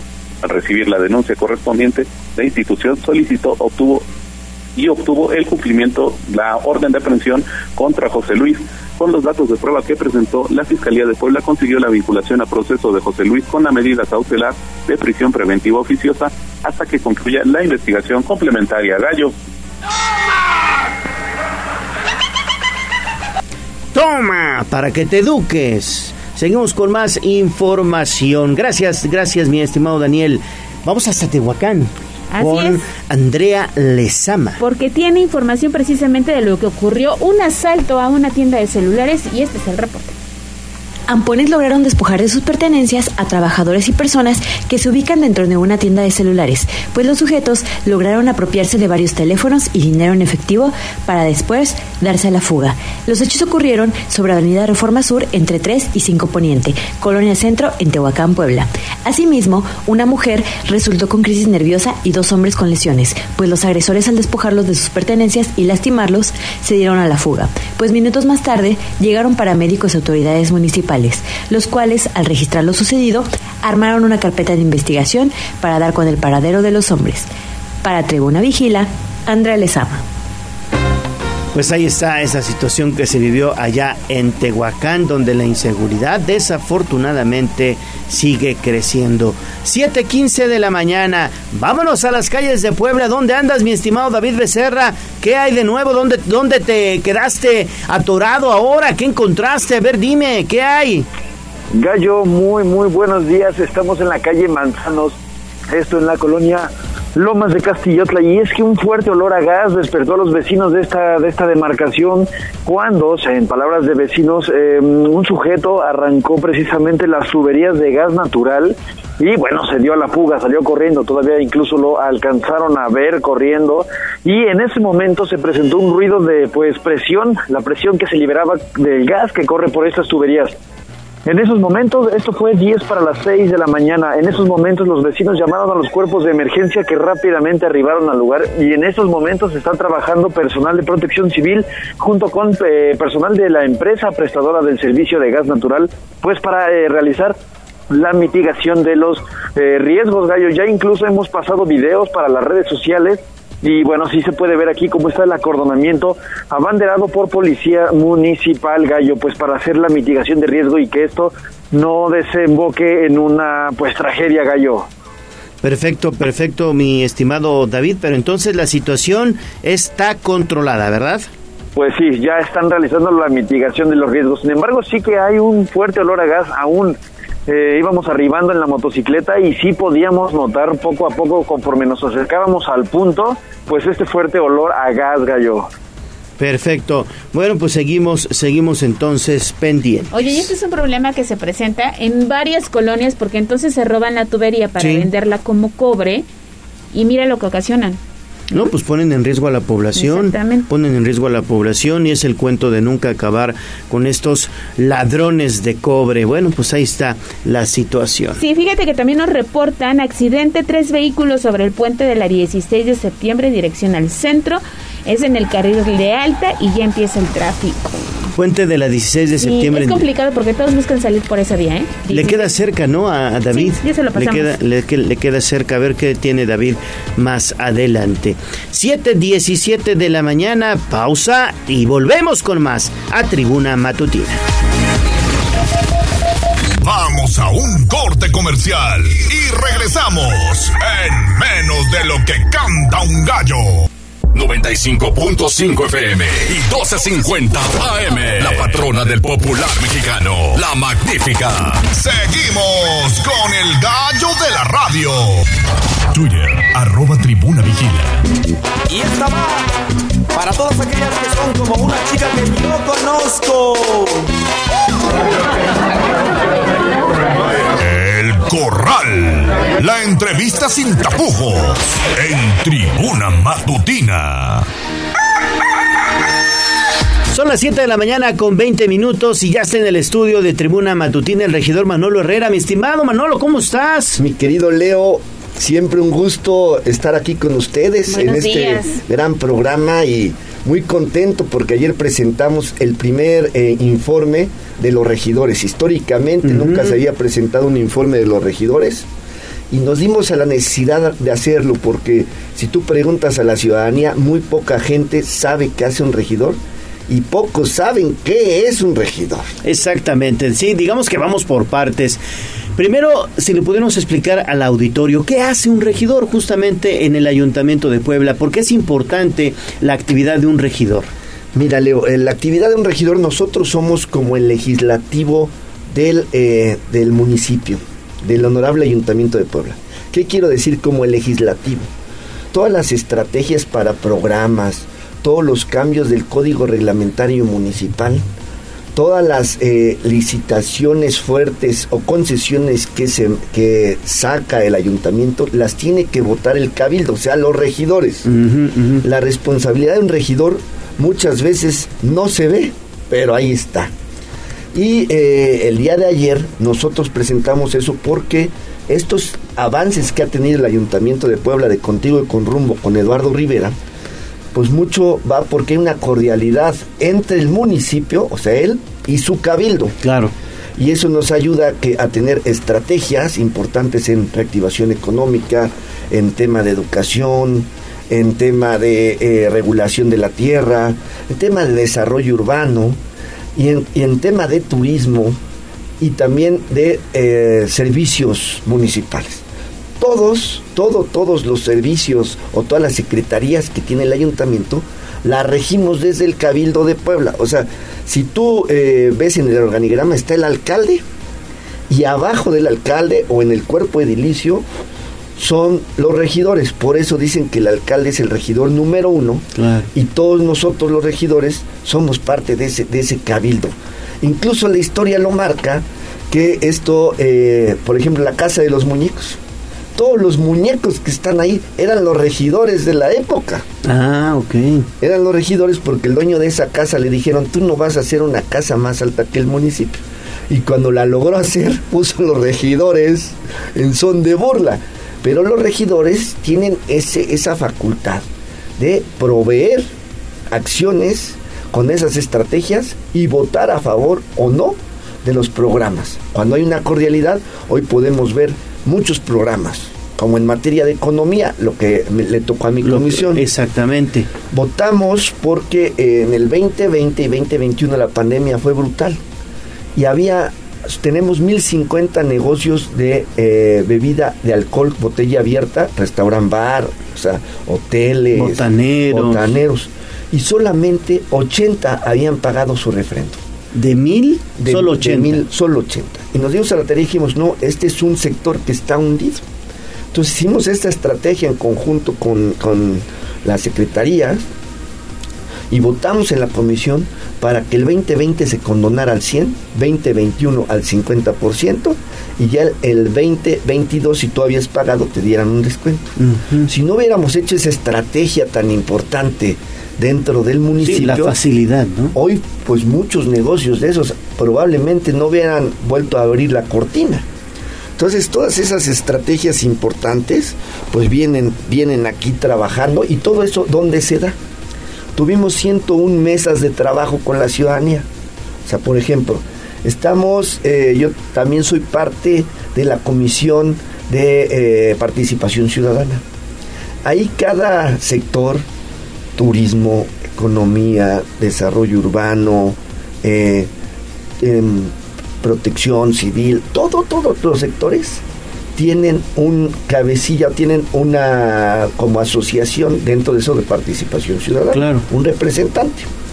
Y entonces eh, lo que hicimos fue pues prácticamente trabajar de la mano con ellos en participación ciudadana para escuchar las verdaderas necesidades. Tuvimos 101 mesas de trabajo en este primer año y 198 sesiones de comisiones. ¿Qué es una comisión? O sea, está el cabildo, que es como el, el tema legislativo. El órgano colegiado. órgano colegiado del cabildo, que vemos todas las estrategias, legislamos cambios al Coremún, modificaciones, a- aplicamos para esas estrategias que ayudan a la ciudadanía. Y eso se da primero en comisiones. Se discute antes de llevarlo a cabildo. ¿no? Se discute dentro de las comisiones, que son las 198 sesiones de comisiones, que son ordinarias y extraordinarias. O sea, las comisiones una vez al mes tienen que sesionar, pero puede sesionar 20 si son sesiones extraordinarias. Y en esas sesiones se discute de todo, o sea, todo, todo lo que es el dictamen, el punto de acuerdo, que ya discutido y votado a favor dentro de la comisión, pasa al cabildo, que, que nuestro cabildo o nuestro edificio de, de sala de cabildos, yo te puedo decir que es de las más bonitas que hay en todo México. En 1906 se fundó ese edificio, esa sala de cabildo, y es de las más bonitas para mí. Ajá, en el Palacio en Municipal. el Palacio Municipal, que pueden pasar a visitar. También tuvimos eh, 12 sesiones ordinarias de cabildo, 222 eh, aprobamos los reglamentos operativos y tuvimos 88 dictámenes y 66 puntos de acuerdo, que se dice fácil, pero esto se dio gracias a la relación entre eh, ayuntamiento y ciudadanía, porque estas, estas iniciativas no las sacamos de, pues, del tintero, porque me pasó por la cabeza, ahora sí como Porque decía Maduro, ocurrió. porque me habló un pajarito, ¿no? No, sino era porque teníamos reuniones con esos ciudadanos en los cuales nos decían, en mi sector, en mi, eh, en mi mercado, en la central de abasto, yo necesito esto. Y entonces, después de esas discusiones largas, porque a veces han sido discusiones largas, que van a receso porque no llegamos a nada, pues ya hicimos más de 140 eh, puntos importantes para, para poder apoyar al desarrollo del municipio del Ayuntamiento de Puebla. Oye, Manolo, y hay que decirle a los ciudadanos que esto viene a colación porque el día de ayer rindieron un informe de actividades. Además, lo decís, es la primera vez que ocurre un informe de parte de los regidores, que también es otro punto importante y a destacar. Sí, sí, sí, por primera vez en la historia, un, eh, el cabildo o los regidores, porque éramos los regidores de la alianza, presentamos un informe para que la ciudadanía sepa. Hicimos una encuesta o un video en el cual de 10, 7, 8 ciudadanos no sabe qué es un regidor, no sabe qué es el Coremún. El Coremún es el Código Reglamentario Municipal, que es la ley del municipio de Puebla desde dónde poner una banquita, qué altura tener una barda, todo lo relacionado a lo que tú tienes Los que hacer en el famosos municipio. topes, si Los están no topes, permitidos, las reductores de rejas. velocidad, las rejas, o lo que encontró ayer Ale ahí en la, en la ¿qué El es la, el circuito, y circuito? la 11 azul, la privada de la 11, que colocaron señalética falsa a los Mira. vecinos. Imagina- eso se rige dentro del Coremún. Y eso probablemente, esa señalética, si se rigen, probablemente puede estar correcta, ¿no? O arreglarla, porque no puedes tú poner porque se te ocurrió un, Un letrero. de no estacionarse, donde sí se puede. Pues eso se rige dentro del código. Y la gente o la ciudadanía no lo conocen. O sea, quiere decir que de 100, solamente 20 a 25 lo conocen. Por eso nosotros nos dimos a la tarea de decir, señores, los regidores estamos aquí, los regidores te escuchamos y los regidores vamos a trabajar para que este gobierno contigo Incluso y con rumbo. los ciudadanos se pueden acercar a los regidores, Claro. ¿no? Y, y tener, eh, poner sobre la mesa las propuestas ciudadanas para que sean analizadas dentro de las comisiones de eh, pues los, los regidores. ¿Cómo acercarse? ¿En dónde pueden ir los ciudadanos que tengan alguna inquietud? Mira, nosotros tenemos nuestro edificio en la 4 Oriente, entre la 4 Oriente que es entre la 16 de septiembre y la 2 Sur, ahí está el edificio de regidores. Y cualquier ciudadano puede entrar. Yo eh, fui de los que decía o, o dijo, se opuso que fuera solo la entrada libre sin avisar a quién querían ir a ver porque ahí se les orienta. Si tú no pones a alguien en la entrada que le diga, oye, vengo a ver porque tengo un puesto en un mercado, ah, vaya con el regidor Manolo Herrera, eh, su oficina es allá. Vengo a ver porque tengo un problema de desarrollo urbano, no, pues la oficina de Susana Riestra. Vengo a ver porque el parquímetro no me gustó, vaya usted a ver a Fernanda Huerta. Y así vengo a ver porque tengo, quiero una jornada en mi colonia de bienestar. Bueno, la jornada, vaya usted con Luis Franco. Y así con Ricardo Grau. Sí, los van canalizando. Todo, ahí te canalizan. Entonces yo lo que dije es, para que esto sea más eficiente, necesita estar en la entrada alguien para que primero le avisen si está o no el regidor o si no le den la cita para que puedan estar en, y el regidor podamos orientar. El regidor es, es una figura de hace muchos, muchos años en la cual tenemos una gran responsabilidad porque de nosotros depende los descuentos para predial, los, eh, los cambios, por ejemplo, si vamos a aprobar o no una, una reja o las rejas, si vamos a aprobar o no. Los, eh, los, los descuentos, por ejemplo, en estas estrategias de desarrollo económico, los créditos que hemos apoyado, tasa cero, que apertura la palabra, por ejemplo, con tasa cero y apertura la palabra ya llevamos más de mil negocios que apoyamos. Eso quiere decir que son mil, mil negocios de emprendedores o, em- o empresarios, porque para mí es un comerciante un empresario o una gran empresa es un empresario. Pero gracias a que desde el Cabildo votamos a favor de que, eh, de que entrara tasa cero en vigor, pues hoy la gente desde su computadora puede aperturar a la palabra y que no le cobren en 270 giros.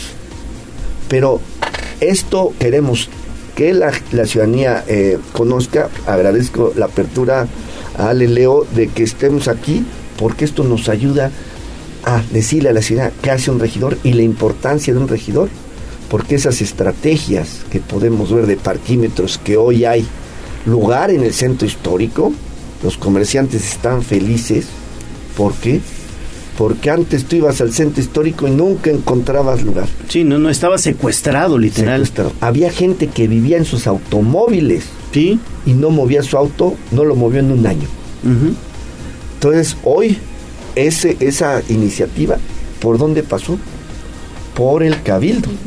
En estrategia y en planeación, junto con el alcalde Eduardo Rivera. Sí, y que los ven como un aliado al final del día, ¿no? Y que se acerquen también si tienen alguna inquietud, Sí. ya lo ha dejado aquí muy claro. Para que 4 vayan y- Oriente Entre, las 5 de mayo. 5 de mayo, 5 de mayo y 2 y sur. 2 sur. Exactamente. Muy bien, pues eh, regidor, te agradecemos como siempre el hecho de que estés aquí en Tribuna Matutina, sobre todo también para dar luz a nuestros radioescuchas en torno a estos temas tan importantes. Muchas gracias. El agradecido soy yo, Leo. Sabes que se les aprecia, Ale, y vamos a seguir viniendo siempre y cuando nos abran las puertas. Con mucho gusto. Es tu casa, ¿eh? Gracias, Leo. Gracias, regidor Gracias, Manolo regidor. Herrera. 7.33 de la mañana, pausa y volvemos.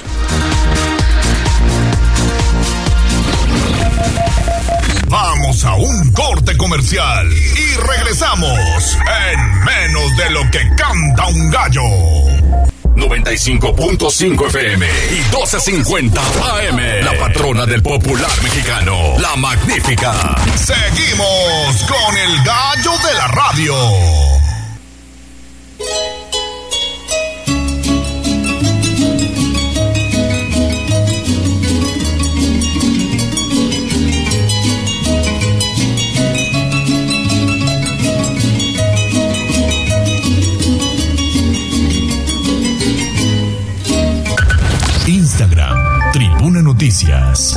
Mi ciudad es la cuna de un niño dormido. Hablemos de nuestro pueblo. El reporte de la capital poblana. En tribuna matutina. 25 minutos antes de las 8 de la mañana, vamos hasta el Ayuntamiento de Puebla. ¿Qué va a hacer hoy el alcalde, mi estimada Gis? Adelante. Gallo, te saludo con gusto, igual que nuestros amigos del auditorio. Y precisamente en este momento el alcalde Eduardo Rivera Pérez presenta el programa de temporada de muertos 2022, pero escuchemos parte de lo que... De instituciones muy importantes como las universidades, la UAP, la UPAE, la UBLAP y el Centro de Estudios Universitarios, de cinema, de muchos grupos artísticos y por supuesto de los gobiernos municipales que participan en el corredor de ofrendas en San Andrés Cholula, Zacatlán, Cuautlancingo y por supuesto Puebla. La vez pasada que hicimos el recorrido metropolitano, en verdad fue excepcional. Todas y cada una de las sedes de las instituciones que participaron aquí en el centro histórico fue excepcional una de las ofrendas en verdad que a mí más me impresionó fue la de San Andrés Cholula, en verdad extraordinaria. Ahora espero que no se queden atrás, van a seguramente a ponerla de primera. Pues bien, pues eso es parte de lo que menciona el alcalde de Puebla, Eduardo Rivera Pérez, en donde precisamente pues destaca que esperan a 500 mil visitantes nacionales y extranjeros en más de 20 sedes y es que se ofrecerán más de 100 actividades gratuitas.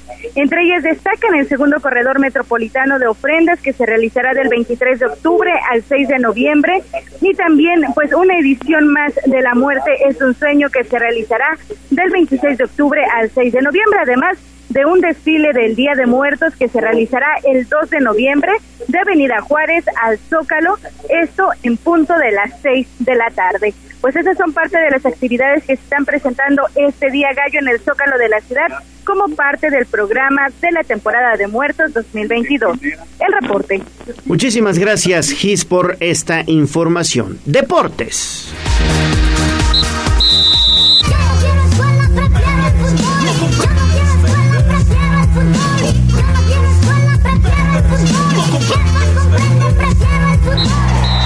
Fútbol, béisbol, box, lucha libre, automovilismo y todo el mundo del deporte con Ernesto Romero, Mario Montero y José Luis Sánchez Solá, el Chelis.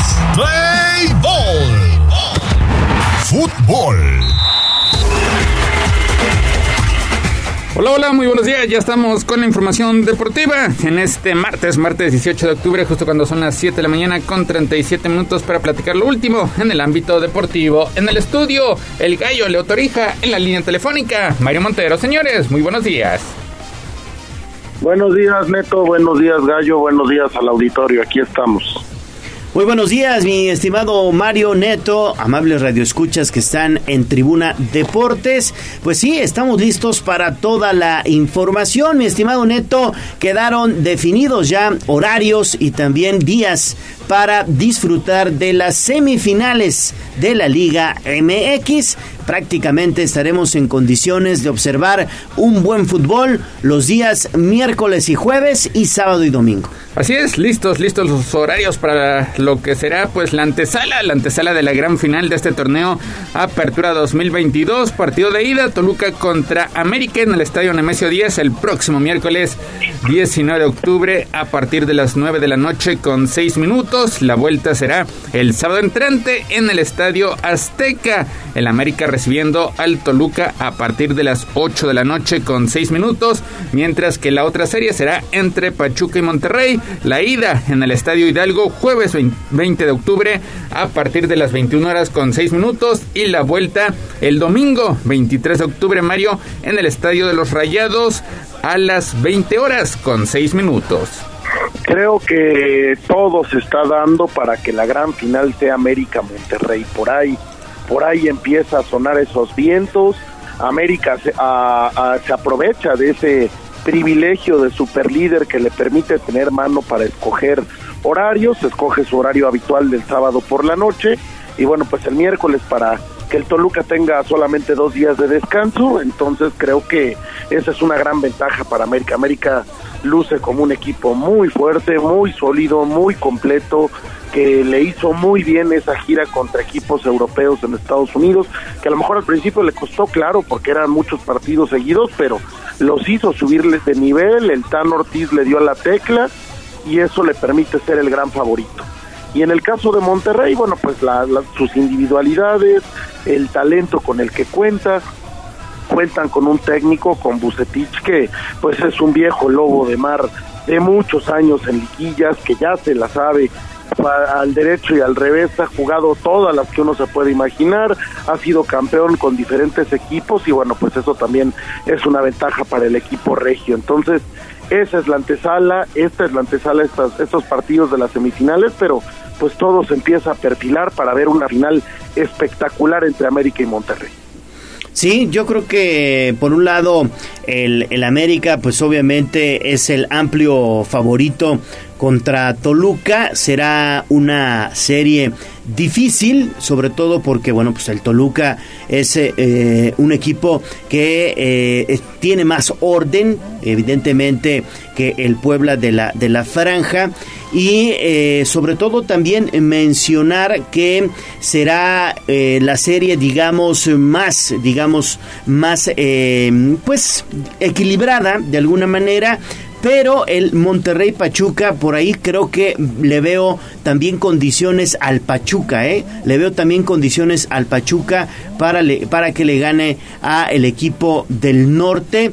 Eh, el Pachuca, como todos sabemos, cuando está en la fase final, digamos, del torneo, pues eh, se crece, como se dice popularmente, se, se pues de alguna manera juegan mejor fútbol, está muy bien dirigido y además hay que decirlo, será una serie también trepidante, sobre todo porque el Monterrey de Víctor Manuel Bucetich, pues evidentemente no hay que descartarlo, pero creo que esa serie será una serie muy buena, la de Monterrey Pachuca y muy probablemente la final sea América Pachuca. Creo que también por ahí va, va el, el tiro neto. Sí, y es que Pachuca, Pachuca sabe ganar en calidad de visitante, le tiene tomada la medida a los equipos norteños. Recientemente estas escuadras se vieron, se vieron las caras en una final. En ese entonces Monterrey era dirigido por Antonio Mohamed, Pachuca por Diego Alonso y termina coronándose el conjunto hidalguense en calidad de visitante.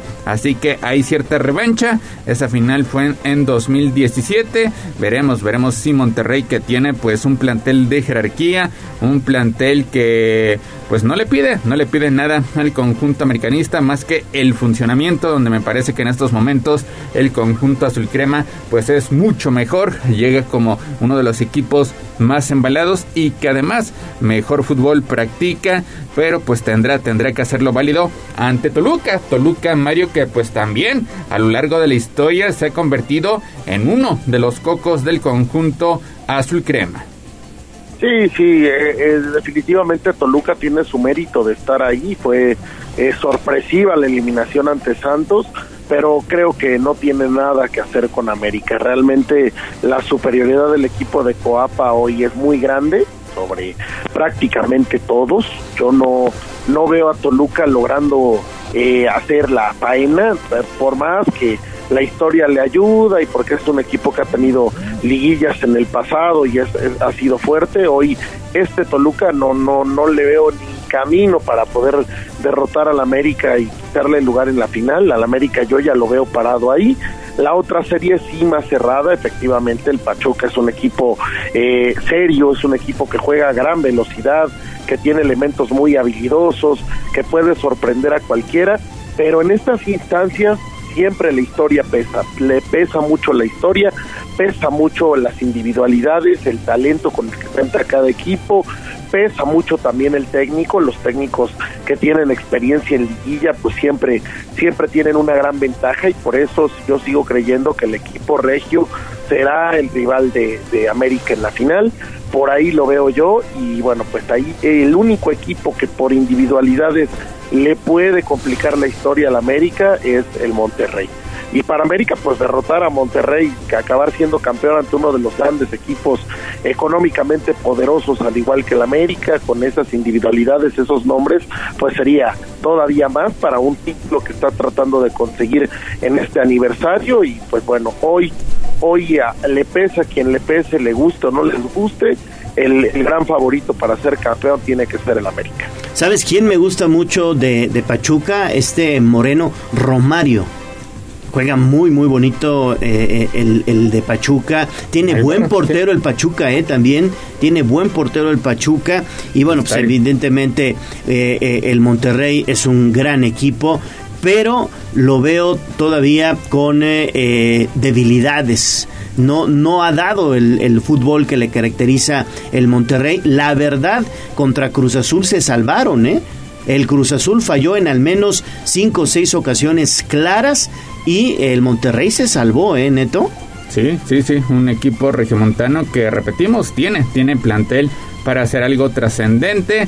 Y pues Víctor Manuel Bucetich también sabe jugar liguillas, ha conseguido diversos campeonatos con este conjunto regiomontano, a pesar de que pues el estilo pues no puede ser del agrado de todos, es un técnico, un timonel ganador que sabe disputar estas instancias. Pues ya mañana estaremos platicando pues la previa de lo que será el primer compromiso, América ante Toluca, otra vez el conjunto americanista dejando a su antagonista con poco margen de descanso, así que estaremos al pendiente. Y hablando igual del fútbol mexicano, pues ayer el exfutbolista español Fernando Hierro ya fue anunciado como el nuevo director deportivo de las Chivas Rayadas del Guadalajara a partir de para lo que será el proyecto de trabajo del año 2023. Y es que Hierro de 54 años se suma a las Chivas luego de que el pasado martes anunciara la salida del anterior director deportivo Ricardo Peláez y el domingo fuera destituido el estratega Ricardo Cadena tras la eliminación del equipo en el repechaje del presente Apertura 2022. Escuchamos precisamente el mensaje por parte de Fernando Hierro, ex timonel de la selección española. Bueno, ilusionadísimo es la palabra. Muy ilusionado con el nuevo reto. Es va a ser una experiencia fantástica. Es verdad que hay diferentes motivaciones y Chivas es una gran motivación. En el sentido de Sabemos lo que significa el club, sabemos lo importante que es el club, sabemos lo que representa, sabemos que Chivas tiene una identidad, es diferente al resto. Entonces, por lo tanto, para mí, para mí es un reto personal muy bonito, al cual voy con mucha ilusión, sin duda ninguna. En un momento fantástico, es decir, eh, he tenido muchas posibilidades durante estos dos, tres últimos años. Eh, lo que quería es eh, ir a un sitio donde realmente me despertase la, ilusión de, un reto, de un proyecto, de, una, visión, una forma de entender el fútbol. Y Chiva lo es. Eh, cuando uno te dice que es la cantidad de seguidores que tiene, la cantidad de fans que tiene, no solo en México, en, el mundo, y, el corazón que tiene, pues evidentemente eso despierta la, ilusión. Y a mí desde el primer día, cuando me contaron la, posibilidad ahí cuando empezamos a hablar. Eh. ¿Será, este Mario, eh, Fernando Hierro, la solución para estas chivas que llevan siete torneos para el olvido? Híjole, ayer eh, veía los tweets de Gaza Lasraki, del el creador del Club de Cuervos, y pues creo que ahí está la historia de las Chivas, de, de este Amauri, que pues sigue sin, sin, sin darle y ahora traer a Fernando Hierro pues es una, una decisión que deja muchos rascándose la cabeza, de repente trae un director deportivo español acostumbrado a Europa, acostumbrado al Real Madrid, acostumbrado a la selección española, a lo que es la Liga MX con todos los temas que tiene, los promotores, los arbitrajes, los intereses, etcétera, etcétera, lo inflados que están los precios, lo difícil que es adquirir jugadores mexicanos que a Chivas se los venden a precio de oro, lo complicado que es llevar una cantera tan grande y sobre todo pues con todas las temas que se conocen que existen en las canteras aquí en México, pues yo creo que Hierro lo único que va a pasar es que en unos meses se va a ir corriendo espantado, no no no no veo pero ni tantito que esta sea la solución para lo que está pasando en Chivas. Ahora él dice que ya tiene un técnico en mente.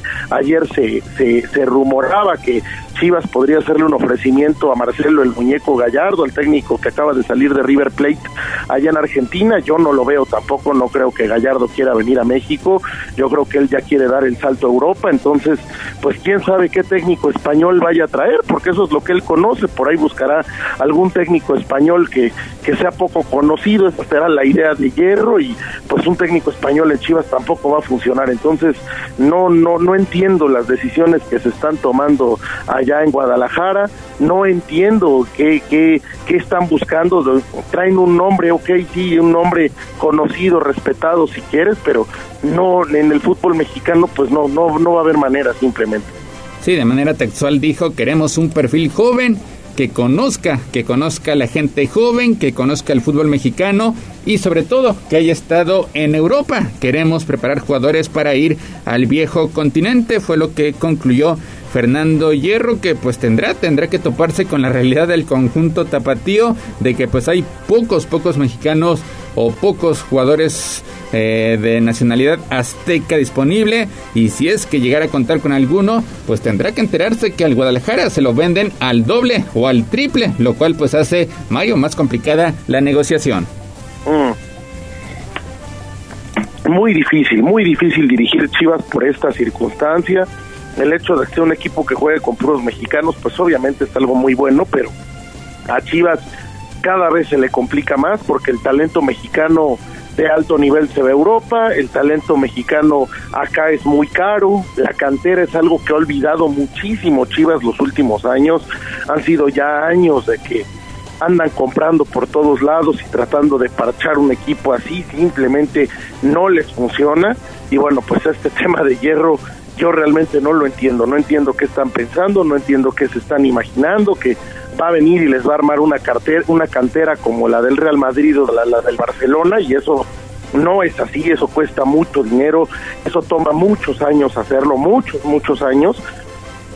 Y pues no, Chivas lo que necesita es competir ya, eso es lo que lo que le urge y pues simplemente no lo ha logrado en los últimos torneos pues veremos, veremos qué es lo que eh, vendrá para el conjunto tapatío, que desde luego, pues lo inmediato será nombrar timonel de cara a lo que será el torneo clausura 2023. 7 de la mañana con 52 minutos. Hasta aquí la información de la Liga MX. Vámonos con el cuadro camotero.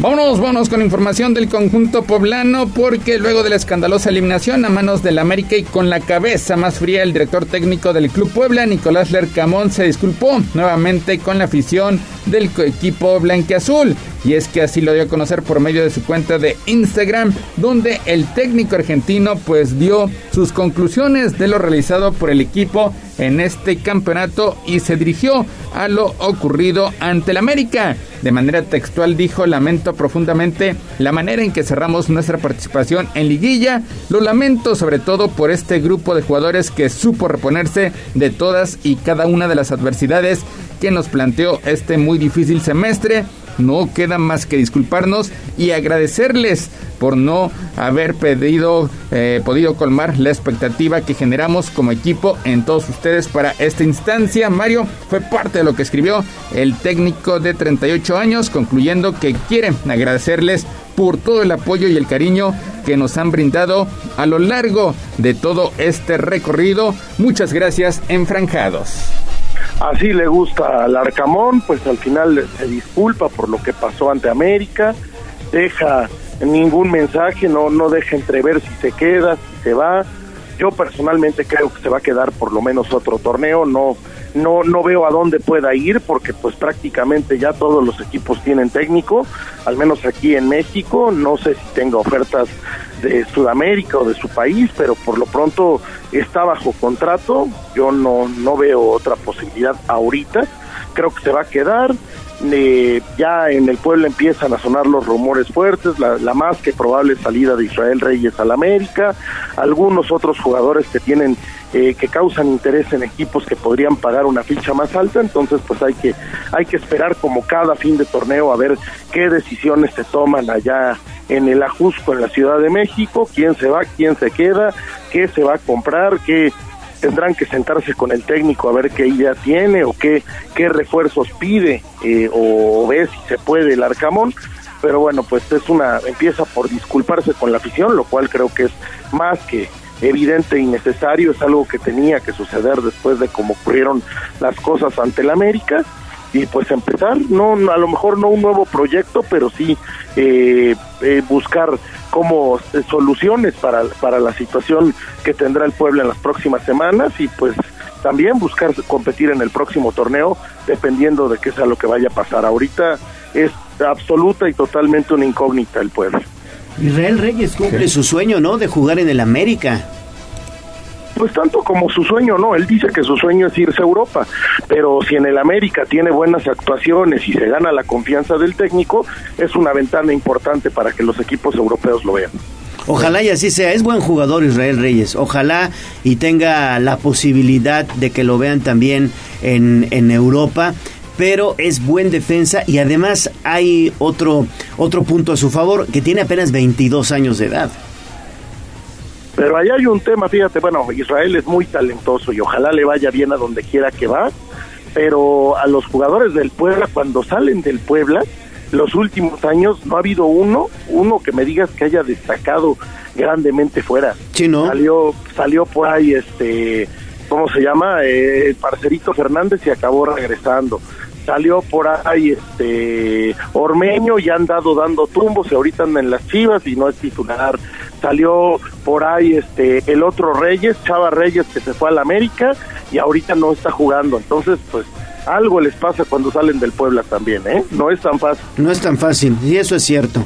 Incluyendo jugadores que van al extranjero. El caso de Lucas Cavallini, que pues acá en Puebla tenía proyección, inclusive para estar en la lista de la selección de Canadá, que sí iba a estar presente en la próxima Copa del Mundo. Ha tenido muy poca actividad en Major League Soccer. Quién sabe si quede eh, convocado para lo que será la justa a disputarse precisamente el próximo, el próximo mes. Y me parece que de todos los que han salido, pues el único, el único que ha brillado o destacado es Viconis. Digo, no ha estado en un equipo. No, Neto, ¿cómo crees? No, Neto, va a de jugar en Mazatlán? en Mazatlán, de portero, pues No. cualquiera. No, no, no. ¿Qué va, ¿Qué va a destacar? Mazatlán es un equipo que lo alinea porque no tiene de otra. Sí, es lo Sí, que no digo, tiene pero otro tiene mejor. al menos regularidad o al menos está teniendo actuaciones destacadas también porque pues a Mazatlán lo, lo atacan este muchísimo, tienen bastantes llegadas eh, y por eso es que la figura del guardameta pues también crece, también va a la alza en un conjunto sinaloense, pero por lo menos hablamos que tiene regularidad a diferencia de los otros elementos que pues no son titulares y tienen tienen que resignarse a estar en el banquillo de suplentes. Veremos qué es lo que pasa con Israel Reyes que todavía hace unos meses pues era de los posibles convocados para una Copa del Mundo. Ya con las últimas dos listas que ha dado a conocer Gerardo el Tata Martino, se ve, se ve difícil, se ve muy complicado que esté en Qatar 2022. Pero va a estar en el siguiente ciclo mundialista. Yo creo que ahí ya tiene toda la, la oportunidad de estar en el cuadro mexicano y más si está en un equipo que le va a dar esa, pues esa, ese, Ese plus. Ese- plus. ese escaparate, Ese ¿no? escaparate, esa es la palabra. Mira, la América. Lo que me gusta de, de Israel, además de su enorme talento y de que es un jugador muy, muy, muy bueno, es que realmente él sí tiene esa mentalidad. Él desde el principio dijo, miren, si yo salgo, quiero ir a Europa. Y él lo tiene muy claro. Entonces, pues si él tiene buenas actuaciones con el América y ahí hizo un escaparate importante, entonces puede cumplir su sueño y a lo mejor el próximo mundial lo vemos jugando en Europa y como titular indiscutible. Ojalá el talento lo tiene, dependerá de cómo trabaje. Exactamente, de eso dependerá y mucho. ¿Quién más tiene posibilidades de salir del Puebla? ¿Quién más, ¿De quién más se pudiera estar creo hablando? Maxi Araujo. Maxi Araujo, ¿no? Maxi Araujo. Maxi Araujo, Cortizo, también por ahí hay un interés eh, por el mismo este Anthony Silva, que no sé si vaya a salir por la edad, pero hay un interés importante de Pumas. Eh, también se estaba hablando de Barragán en Chivas, pero ahora con el cambio de Chivas, quién sabe qué vayan a hacer. En fin, hay tres, cuatro, cinco jugadores que por los que han preguntado. No sé, por ejemplo, la carta de Anthony Silva si sea del Puebla, pero si lo llegas a vender a esa edad, digo que es un buen negocio. Está grande ya el portero. Sí, Y también jugadores que a lo mejor no tuvieron tanta tantos minutos que también podrían salir, como es el caso de Pablo Parra. Pablo Parra, del cual se esperaba mucho más, o al menos Oye, en su primera pero Jordi Cortizo tiene todavía contrato, ¿no? Todos, todos. De Todos. hecho, el Puebla es el Todos negocio que hace. contrato. Amplía el contrato para pues, venderlos más venderlos, caro. venderlos más caro. Así pasó y con Omar ganancia. Fernández. Ah, mira. Sí. Pues ahí está, es una estrategia de venta entonces. Sí, que lo ha hecho bastante bien en los últimos torneos, el conjunto poblano, donde pues los resultados han sido positivos, han sido exitosos. Pues 7 de la mañana con 59 minutos, hasta aquí la información del Club Puebla.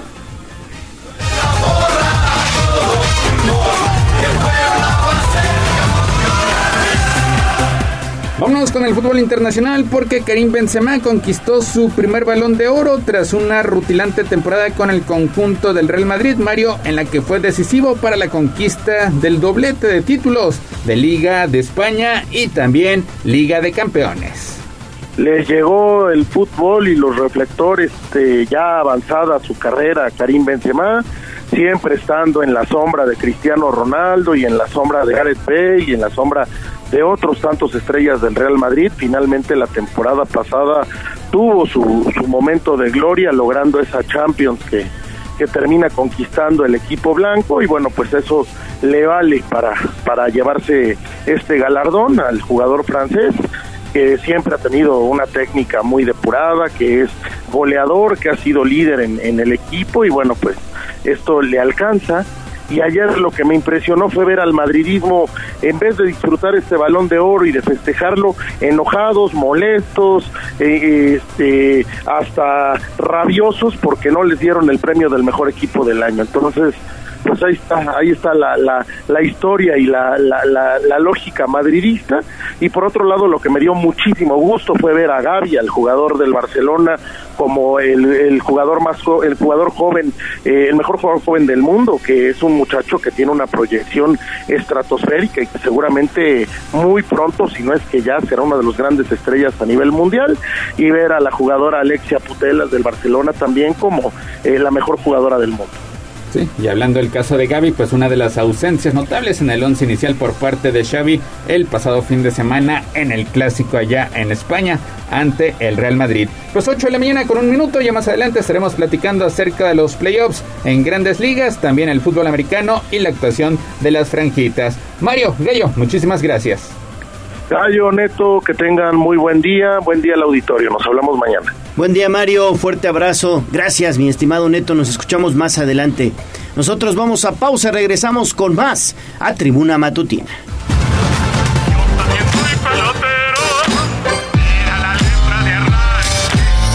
También soy pelotero. Nos ganó el tiempo. Hasta aquí, Pero recuerden que todos los días tenemos una cita en Tribuna Matutina. Continuamos con El Gallo y la voz de los poblanos. Esta es XHZT 95.5 FM y XEZT 1250 AM. La magnífica, la patrona de la radio. Una estación de Tribuna Comunicación. Fuerza en medio. Seguimos con el gallo de la radio. Sitio web tribunanoticias.mx. Tribuna Matutina, en resumen con la voz de los poblanos. El presidente municipal Eduardo Rivera anunció esta mañana las actividades organizadas por el ayuntamiento por la temporada de Día de Muertos. Destaca un corredor metropolitano de ofrendas y también regresa La muerte es un sueño. Regidores de la coalición PAN, PRI y PRD del ayuntamiento realizaron su primer informe de labores y la nota completa la puede consultar en el portal de casa. Puebla se coloca como el mayor productor de flor de cempasúchil de todo el país. Además, el INEGI reporta cerca de 8.000 decesos por cáncer de mama. El día de mañana también le presentaremos pues temas especiales que hemos preparado con motivo de esta fecha. El Ayuntamiento de Puebla va a invertir 50 millones de pesos para ampliar el sistema de videocámaras. Malas noticias, la construcción del nuevo hospital de San Alejandro tendrá otro retraso, esto de acuerdo con información del diputado federal Mario Riestra. Lesionan a cuentaviente de Banregio durante un asalto y los detalles usted los puede consultar en Código Rojo. Finalmente, en Información Nacional, México suma 14 semanas consecutivas en descenso de contagios COVID. Esto de acuerdo con información de Hugo López Gatel, subsecretario de Salud, quien participa durante la conferencia matutina desde Palacio Nacional este martes. Recuerde estar pendiente de arroba noticias tribuna, tribuna vigila y también código rojo.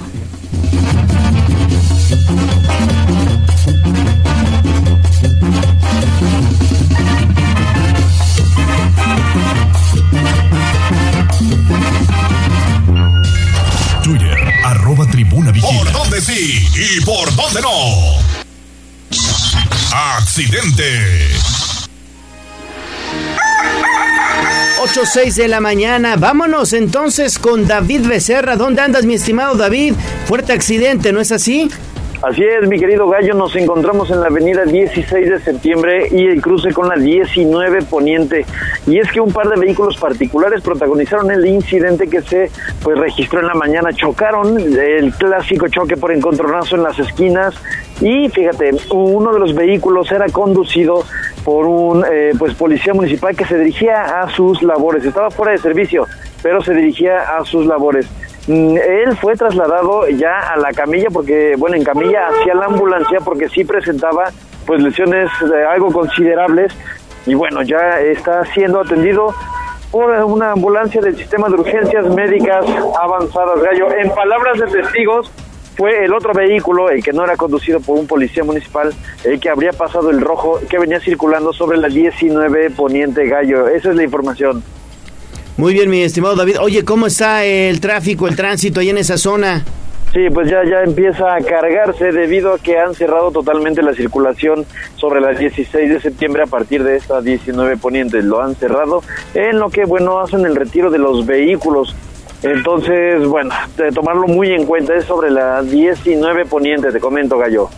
Perfecto, perfecto, mi estimado David. Regresamos contigo más adelante. Son las 8.8. Vamos a Bolsa de Trabajo. Tribuna Noticias. A mover las manos, que del cielo no caen los billetes. El trabajo es la suerte. Puebla sí chamba. Bolsa de trabajo. Tribuna Matutina.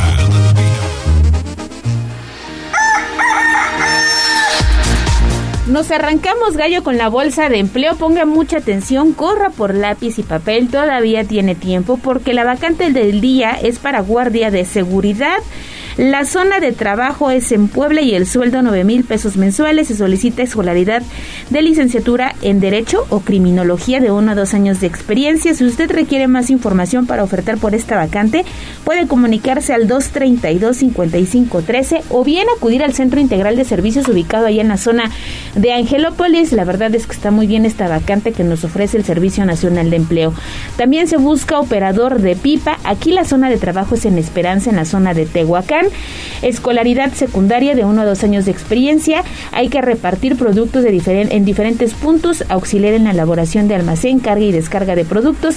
El sueldo también son 9 mil pesos con prestaciones incluidas y hay que acudir precisamente al centro regional que se ubica ya en Tehuacán en un horario de lunes a viernes de 9 de la mañana a 6 de la tarde o llamar al 303-4600, extensión 6330. Y fíjate que hoy hay feria de empleo en el municipio de Huejotzingo. Estará presente el secretario de Trabajo, Gabriel Biestro, acompañado de la presidenta municipal, Angélica Allá en Alvarado. Huejo. En Huejo, para que todos los amigos que nos están escuchando en este punto importante de Puebla, pues acudan a partir de las 9 de la mañana y conozcan todas las ofertas que tiene que ofrecer la Secretaría de Trabajo, Gallo. Sí, sobre todo acercarse a la Secretaría del Trabajo. Siempre hay una opción para usted. La verdad es que no te cierran las puertas y tienen eh, miles, son miles eh, de las vacantes de, de empleo y nada más usted llega, presenta su currículum, qué perfil tiene y bueno, pues ya evidentemente le estarán brindando la atención y sobre todo toda esta información que diario también la tenemos en Tribuna Matutina. Así es, y recuerde seguirnos en arroba tribuna vigila. Hay más de cuatro mil vacantes disponibles. Lo único que usted tiene que hacer es ingresar a las páginas del Servicio Nacional de Empleo y conocer toda la oferta laboral para esta feria que va a haber en Huejotzingo, hay que hacer un preregistro a través de eh, www.servicio nacional de empleo para participar en esta Feria Nacional de Inclusión Laboral que va a concluir hasta las 3 de la tarde, en punto a las 9 y hasta las 3 para que ustedes encuentren empleo. Ahí está, tiene, tiene usted mucho tiempo allá en Huejotzingo, donde hay, hay, por cierto, un importante eh, parque industrial. Hay mucha chamba también allá en Huejo. ¿eh? Exactamente, hay que aprovechar y la cita en punto de las 9. Bueno, pues en Puebla, claro que hay chamba. A mover las manos, que del cielo no caen los billetes. El trabajo es la suerte. En Puebla sí hay chamba. chamba. Secretaría del Trabajo del Gobierno del Estado de Puebla. Sitio web código rojo.mx. Y basta ya de tu inconsciencia de esta forma tan absurda. Desde la barrera, respeta la cinta de precaución y para bien la oreja. Comienza la nota roja en tribuna matutina. 8 de la mañana con 12 minutos. Vamos con Daniel Jacome porque hubo un intento de linchamiento ahí en Tlaxcala. ¿Cómo estuvo esta situación, Daniel? Adelante. Así es, Gallo. Eh, bueno, pues este lunes dos sujetos acusados de haber asaltado un consultorio médico fueron golpeados por parte de pobladores de San Mateo Ayecac, localidad perteneciente al municipio tlaxcalteca de Tepetitla del Lardizábal. Según los primeros reportes, vecinos de la referida localidad comenzaron a pasar la voz sobre la comisión de un atraco en el citado consultorio, donde los dos presuntos responsables dejaron maniatado al dueño, por lo que de inmediato se pusieron de acuerdo para localizarlos. Dicha situación llegó hasta la Corporación Municipal de Seguridad, por lo que policías se movilizaron al lugar donde se supo ya los habían encontrado y los estaban golpeando e incluso algunos vecinos ya hablaban de quitarles la vida. Tras algunos minutos de diálogo con los inconformes, los uniformados rescataron a los dos presuntos asaltantes y los llevaron a las instalaciones de la Dirección de Seguridad Pública Municipal, donde los sujetos afirmaron llamarse Ricardo de 21 años de edad y Claudio de 45 años, quienes provenían de Tetla, de la Solidaridad y Calpulalpan respectivamente. Posteriormente, Claudio fue ingresado a un nosocomio con resguardo policial debido a las heridas que le fueron inferidas, mientras que Ricardo fue puesto a disposición de las autoridades correspondientes a fin de dar inicio con su proceso legal. Gallo. Perfecto, mi estimado Daniel. Bueno, pues estamos pendientes. Eso es parte del hartazgo que se está viviendo ya entre la sociedad mexicana en general. Estamos hablando de un caso en Tlaxcala, pero todos estamos hartos de la inseguridad. Sí, sin duda. Bueno, Nos colgó Daniel, sí. ya, ya, ya colgó Daniel. Nosotros vamos a darle entrada a la información de la salud, que también tenemos información al respecto con Pilar Bravo. Así es, porque fíjate que hay malas noticias. La construcción del nuevo hospital de San Alejandro tendrá otro retraso. Pero si te parece, vamos a escuchar la coordinilla que ya tiene lista, ¿no? ¿No tienes lista coordinilla? Y bueno, esto surge porque el diputado federal Mario Riestra el día de ayer subió a sus redes sociales esta información. Fíjate que hoy en la mañanera está eh, precisamente el titular del Instituto Mexicano del Seguro Social, Zoe Robledo, pero no tocó ninguno de estos puntos de lo que pasa en Puebla, por lo menos. Le habrán preguntado. Habló de Tlaxcala, de otras, pero de Puebla, nada. Nanay. No. Bueno.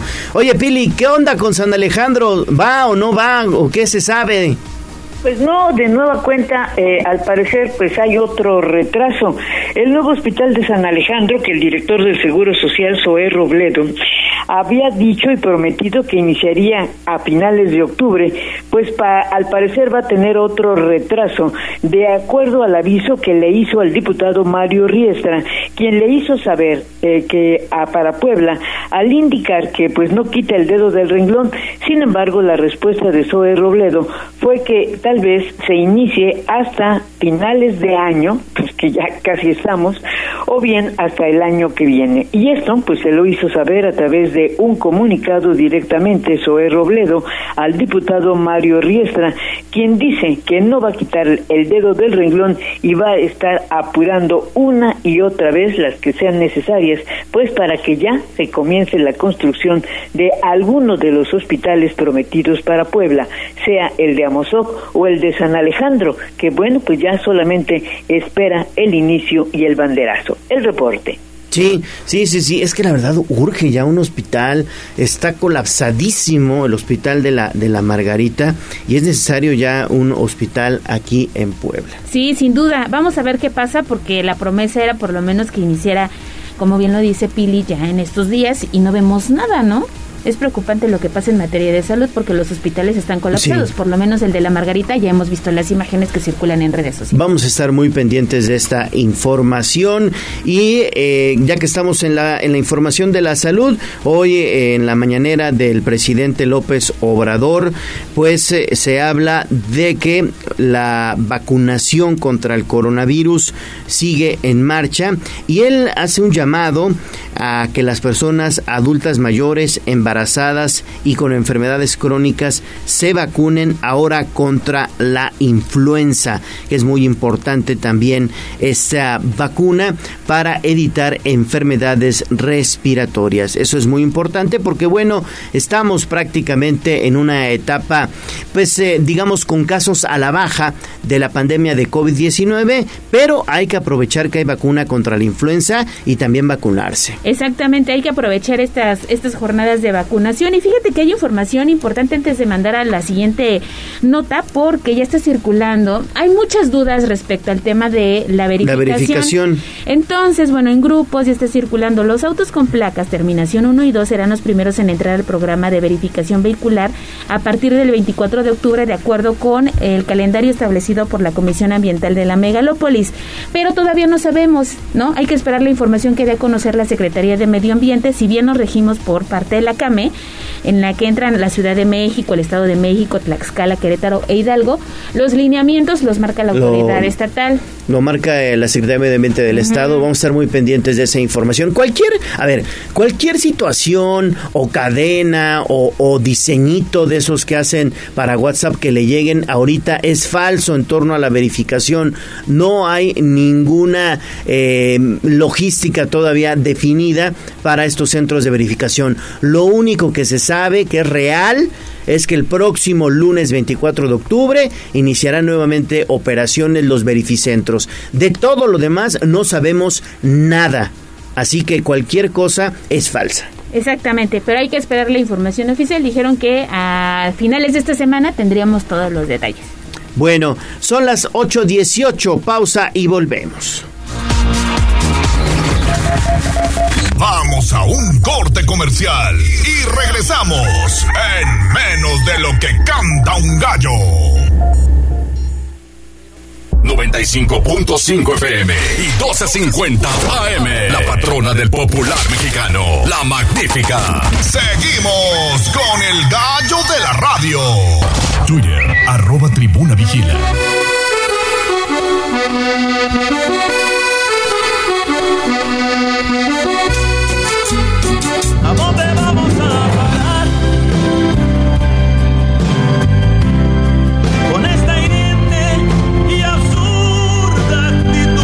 Seamos mejores ciudadanos. Paren bien la oreja y reflexionen. Es la colaboración de Abigail Baez.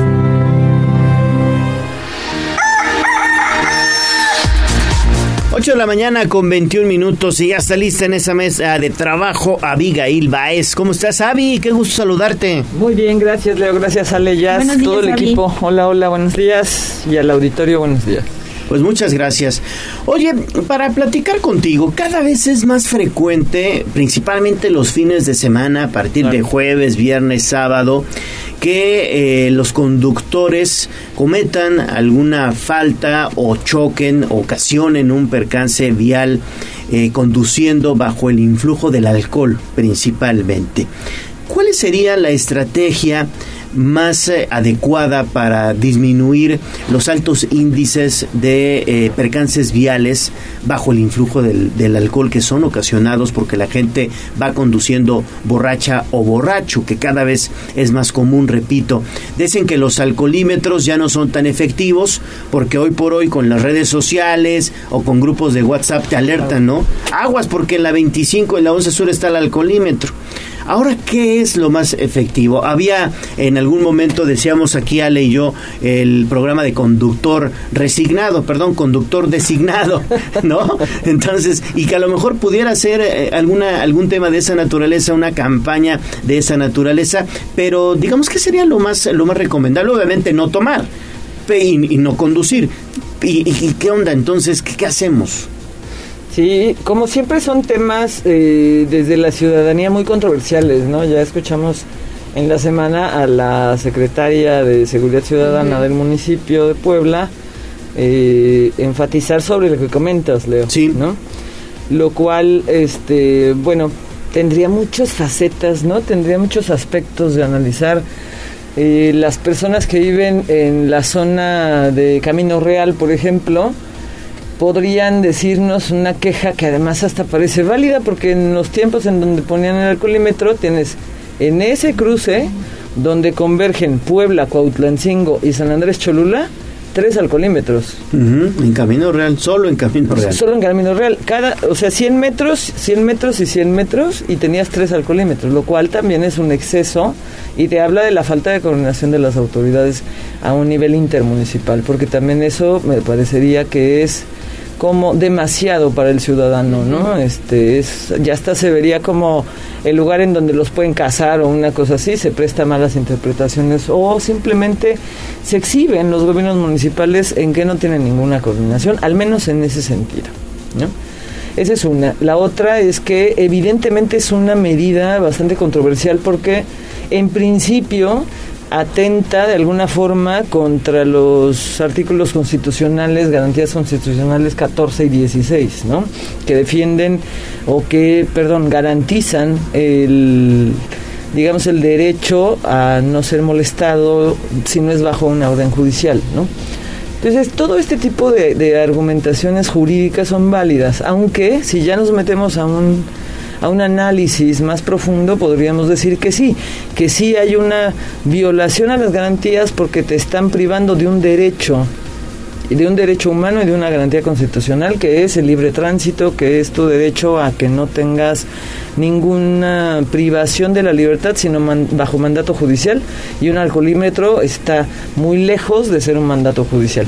Sin embargo, los juristas podrán argumentar que no te privan de un derecho de manera permanente, que es lo que la Constitución defiende, sino que es un derecho que es de una forma temporal el que se te desprivando. Entonces, habría una discusión jurídica muy amplia en el tema.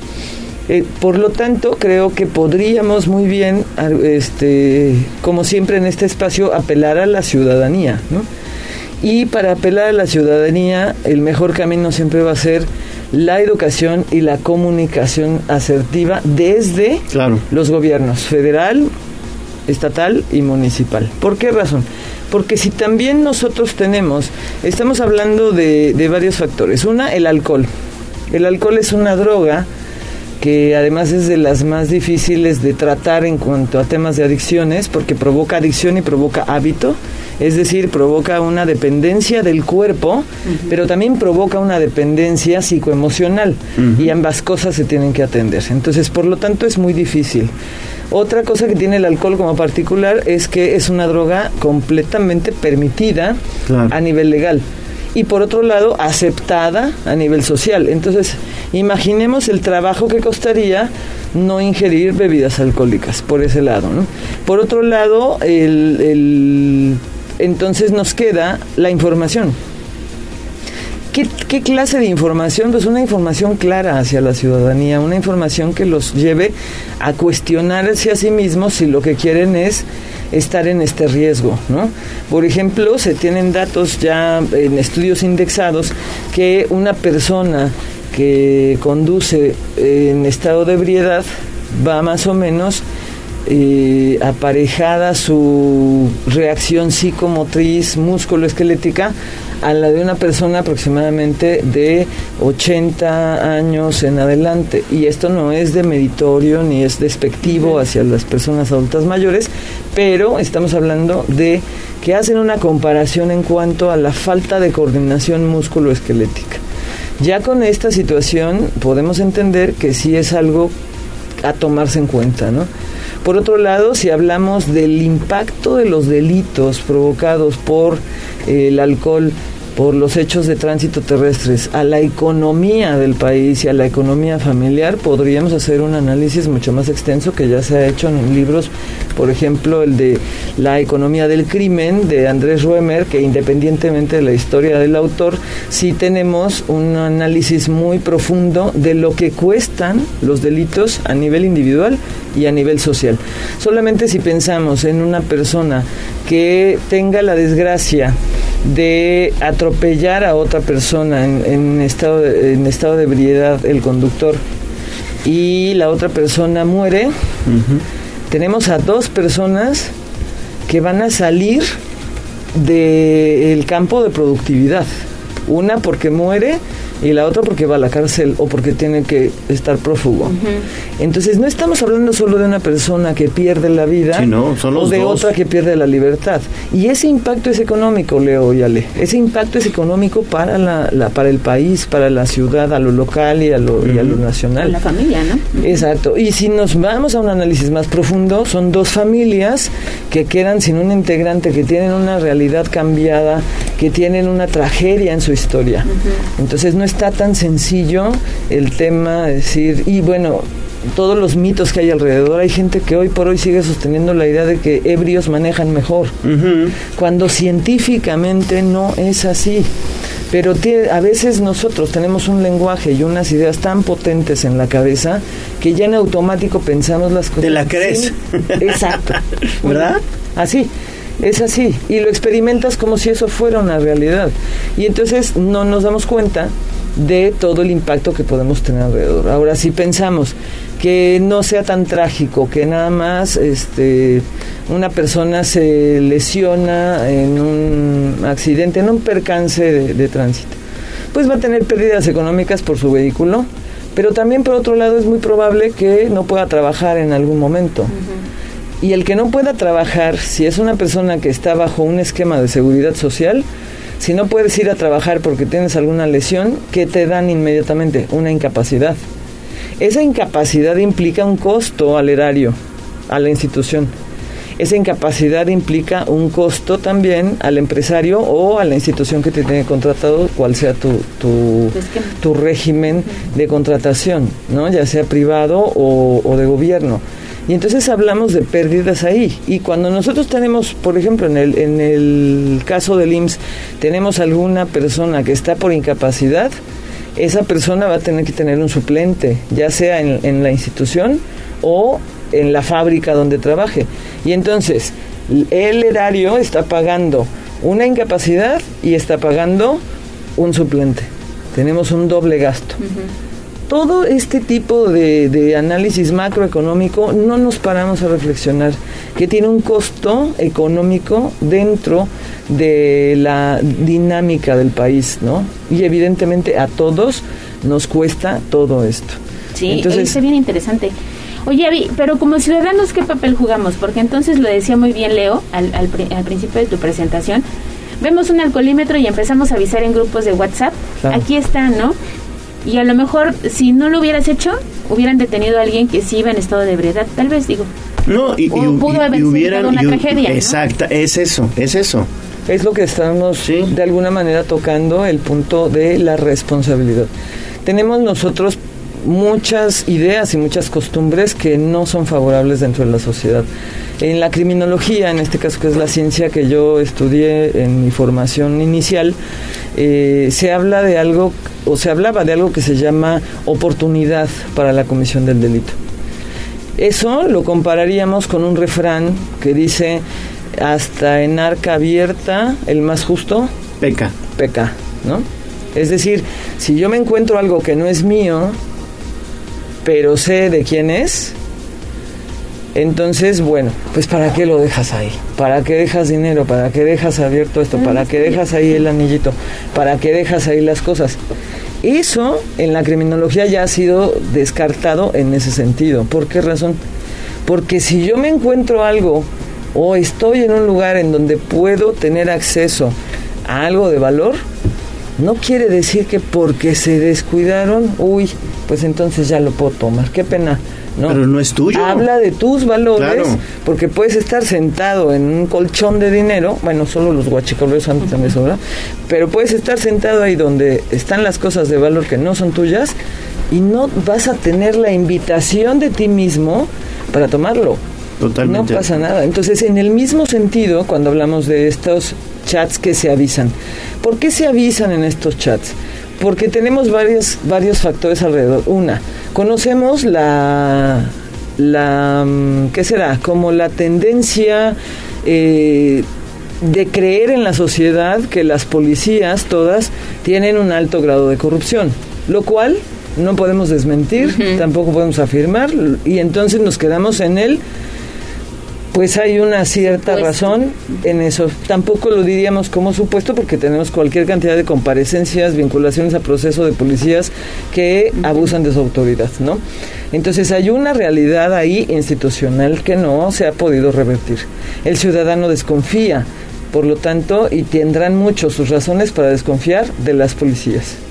Por un lado está ese factor. Por otro lado, el factor que nosotros no tenemos, esta autogestión de decir, bueno, pues evidentemente si hay un alcoholímetro, pues entonces, ¿por qué tendría que estar avisando? Lo que va a suceder es que en cualquier momento aleatorio, estadísticamente hablando, un día puedo ser víctima de alguien que esté manejando bajo el- en un estado de ebriedad y dañe mi patrimonio o a alguien de mi familia o a mi persona. Perfecto, Ami. Mira, hay un mensaje, dice, aún sin el alcohol, los automovilistas no respetan señales, no usan direccionales e intermitentes cuando se necesita y cada vez estamos peor. Urge cultura vial. Es correcto. exacto. Y ya ha habido estudios en, en temas de hechos de tránsito terrestre en donde una de las peores ciudades donde se maneja precisamente es Puebla capital, ¿no? Bueno, pues de eso estaremos platicando el próximo martes. Martes. ¿Qué te parece? Me parece muy bien y lo dejamos pendiente. Perfecto. Gracias, Avi Baez. Igualmente. 8.34 de la mañana. Vamos con información de la salud porque tenemos la colaboración pendiente del doctor Caballero. Noticias. Me siento muy contento, me siento muy feliz.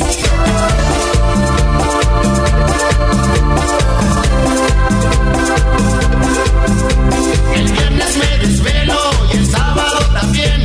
Y el domingo me enredo con quien me quiera bien. Ave, doctor. Los que vamos a morir te saludan. Nuestros consejos de salud en el dispensario. En Tribuna Matutina. 25 minutos antes ya de las 9 de la mañana, que no se le haga tarde.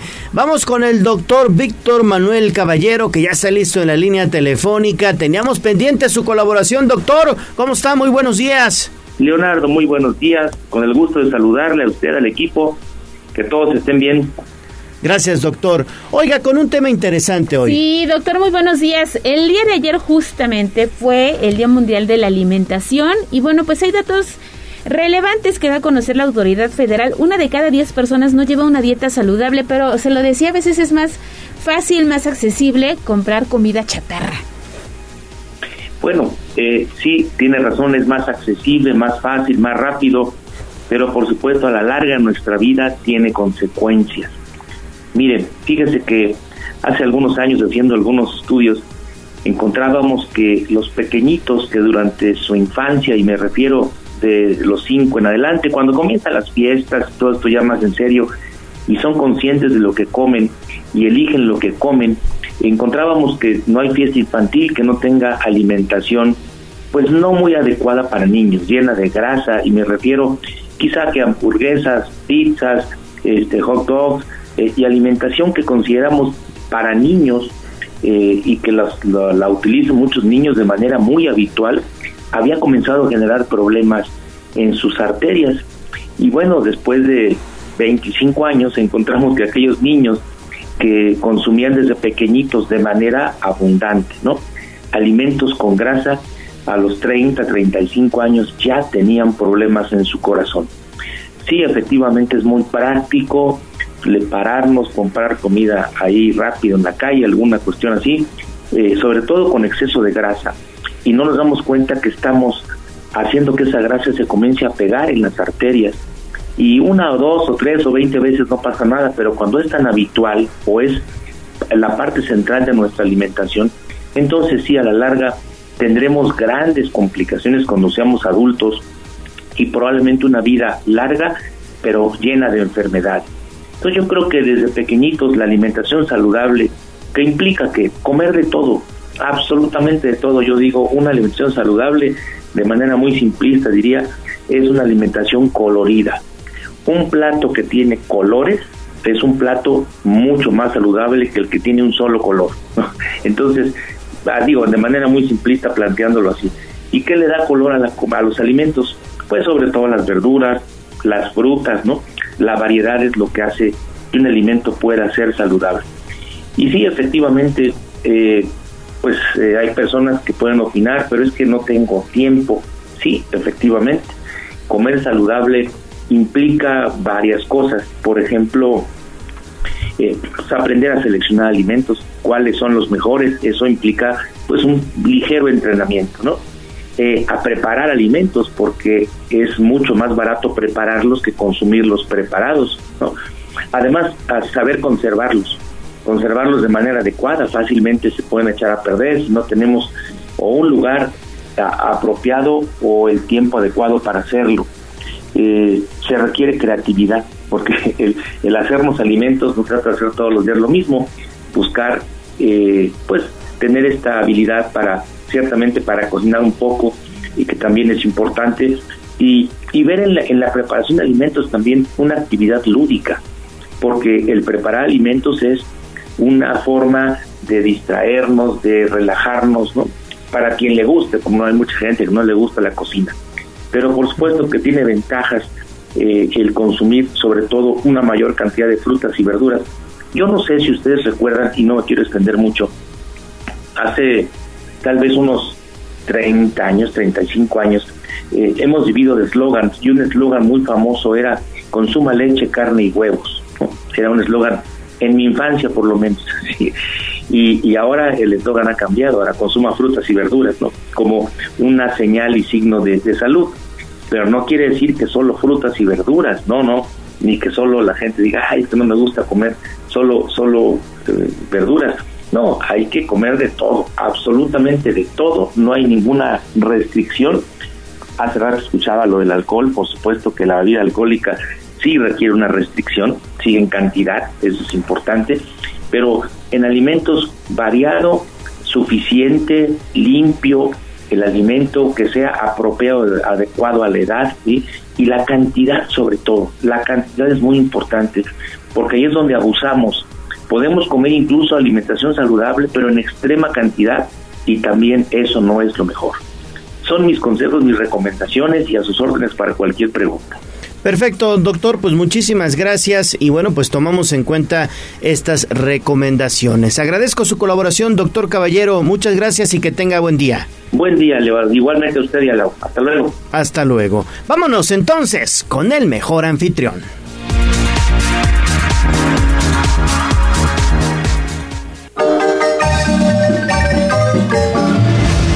Municipios, localidades y sitios de interés. Enamórate de Puebla con el mejor anfitrión, Ale Cañedo, en Tribuna Matutina. Mi estimado Ale Cañedo, te saludo con mucho gusto, secretario municipal de Desarrollo Económico y Turismo. Hoy para hablar con un tema bien interesante, Ale, los antiguos colegios palafoxianos. Mi querido Leo, qué gusto saludarte. Muy buenos días, igual a Ale, a todos. Sí, vamos a platicar, caminar en la ciudad. Te digo que estoy ahorita sentado en una banca de las verdes que se encuentran enfrente de la fuente de San Miguel, en el foco de la ciudad. Tengo una vista espectacular. Por un lado la Catedral de Puebla, por el otro el Palacio Municipal. Personas que están caminando por el centro, disfrutando este cielo azul, un poco nublado, un poco todavía mojada las calles por la lluvia de la madrugada, pero vamos a caminar un poco hacia el 16 de septiembre, voy un poco adentrando, me encuentro con la calle 5, a la derecha 5 poniente, para la izquierda 5 oriente, y ahí se encuentran los antiguos colegios palafoxianos. El día que en 1564 el concilio de Trento determinó que en todas las iglesias mayores y catedrales debería existir una institución para formar sacerdotes, con el fin de eliminar los privilegios y la influencia de las órdenes religiosas sobre la población y poniendo esto bajo el clero secular y los obispos. Y fue así como Juan de Palafox y Mendoza, en 1647, crea el Seminario Conciliar, integrando el Colegio San Juan y el Colegio San Pedro, fundado por él mismo en 1644, y dejó independiente el Colegio San Pablo. El seminario quedó aprobado el 30 de diciembre de 1647. Y así encontramos esos es el Palacio Federal, oficinas de gobierno, que tú los puedes encontrar muy bien, porque muchos poblanos seguramente han entrado ahí a correos, a dejar algunos paquetes, antiguamente a dejar sobres para mandarlos a algún amigo o algún familiar. Perdón, me está yendo la, la que me acabo de comer ahorita, que tienes aquí el placer de disfrutar aquí en el centro, mi querido Leo. Y tenemos los colegios palafoxianos. Son estos. Primero, el colegio episcopal, ubicado en la 16 de septiembre y 5 Oriente, este palacio dio de morada para los obispos del siglo XVII al XIX. La fachada decorada con ladrillo rojo colocada en pechatillo de azulejo de Talavera es uno de los ejemplos más característicos de uso de estos materiales en la ciudad de Puebla durante el siglo XVIII. Aquí se dice que Agustín Iturbide se alojó del 2 al 5 de agosto de 1821 para la jura solemne de la independencia de Puebla, siendo por eso la primera ciudad independiente de nuestro país sobre la actual sitio oriente con una placa tallada en piedra con el escudo nacional, con armas que simbolizan la lucha de la independencia para recordar este histórico. Y como decía, es el actual Palacio Federal. Ustedes lo pueden ver muy bonito, es muy limpio esa calle, es muy completa y junto se encuentra el colegio de San Pedro y de San Juan, ubicados en la 5 Oriente, uno en la 5 Oriente 3, otro en la 5 Oriente 5 en San Juan, fundada por el licenciado Juan Larios, catedrático de la Ciudad de México y después cura de Acatlán, para formar a 12 colegiales que se como acólitos en la catedral. Y después, Juan y Palafox y Mendoza lo une junto con el Colegio San Pedro, que está junto en la 523, para fundar el Seminario Conciliar. Actualmente es ocupado por la Casa de la Cultura, tiene como principal atractivo la Biblioteca Palafoxiana, el antiguo Colegio de San Juan y pegado, como ya he dicho, el Colegio San Pedro, que enseñó ese recinto decía las ciudades humanistas, que actualmente es parte también de oficinas del gobierno del Estado de Puebla. Más adelante se encuentra el antiguo Colegio de San Pantaleón, 529, que está ubicado por, fundado por Domingo Pantaleón Álvarez de Abreu, para ofrecer ahí cátedra de teología, derecho canónico y derecho civil de algunas solemnidades. Actualmente alberga las oficinas del Palacio de Justicia. Y por último, el antiguo Colegio San Pablo, eso está en la otra calle, los anteriores están sobre la 5 Oriente, el episcopal en la 16 de septiembre 5 Oriente, el de San Juan en la 525, San Pedro 523 y San Pantaleón en la 529. Y en la 7 Oriente, en la calle posterior, se encuentra el Colegio San Pablo, que fue fundado por el obispo Manuel Fernández Santa Cruz, y los interesados podían aprender ahí latín fundamentalmente. A partir del año 2000, el inmueble fue ocupado por el Museo Taller Erasto Cortés, que es uno de los grandes representantes de las artes gráficas plásticas del siglo XIX. Y con esto sigamos conociendo esta ciudad de Puebla a través de caminarla, un lugar donde el presidente municipal Eduardo Rivera nos invita a todos a disfrutar, que ahora ya vienen cerca las fiestas de Día de Muertos con múltiples actividades para todos los poblanos, viene un corredor de ofrendas, metropolitano, viene también noche de museos, viene recorridos gratuitos. Consúltenlos todos en las páginas de internet del ayuntamiento, pueblacapital.gov.mx, para que los poblanos y los distantes disfruten estas fechas tan importantes en el calendario de Puebla y de los poblanos. Es justamente lo que, lo que iba, mi estimado Ale, porque estos colegios, antiguos colegios palafoxianos, prácticamente están pegaditos, principalmente sobre las 5, y ahí se instalan las ofrendas, ¿no? Exactamente, es parte de donde va a haber ofrendas en la Casa de la Cultura, pero también tenemos ofrendas en muchos de los puntos. Por ejemplo, va a haber ofrendas en el Palacio Municipal, en el Congreso del Estado, en la Secretaría de Turismo del Gobierno del Estado, en diferentes edificios históricos, museos. Tenemos 18 recintos para tener ofrendas monumentales a partir del 23 de octubre. Domingo 23 de octubre, ofrendas en la ciudad de Puebla como parte de las festividades que tienen que ver con el Día de Muertos en nuestra ciudad. Perfecto, mi estimado Ale Cañedo. Pues ahí está entonces la información a conocer estos antiguos colegios palafoxianos. Muchas gracias, Ale, que tengas buen día. Igualmente, buen día, muchas gracias. Gusto saludar a todo auditorio. Te mando un fuerte abrazo. 8.47 de la mañana, pausa y volvemos.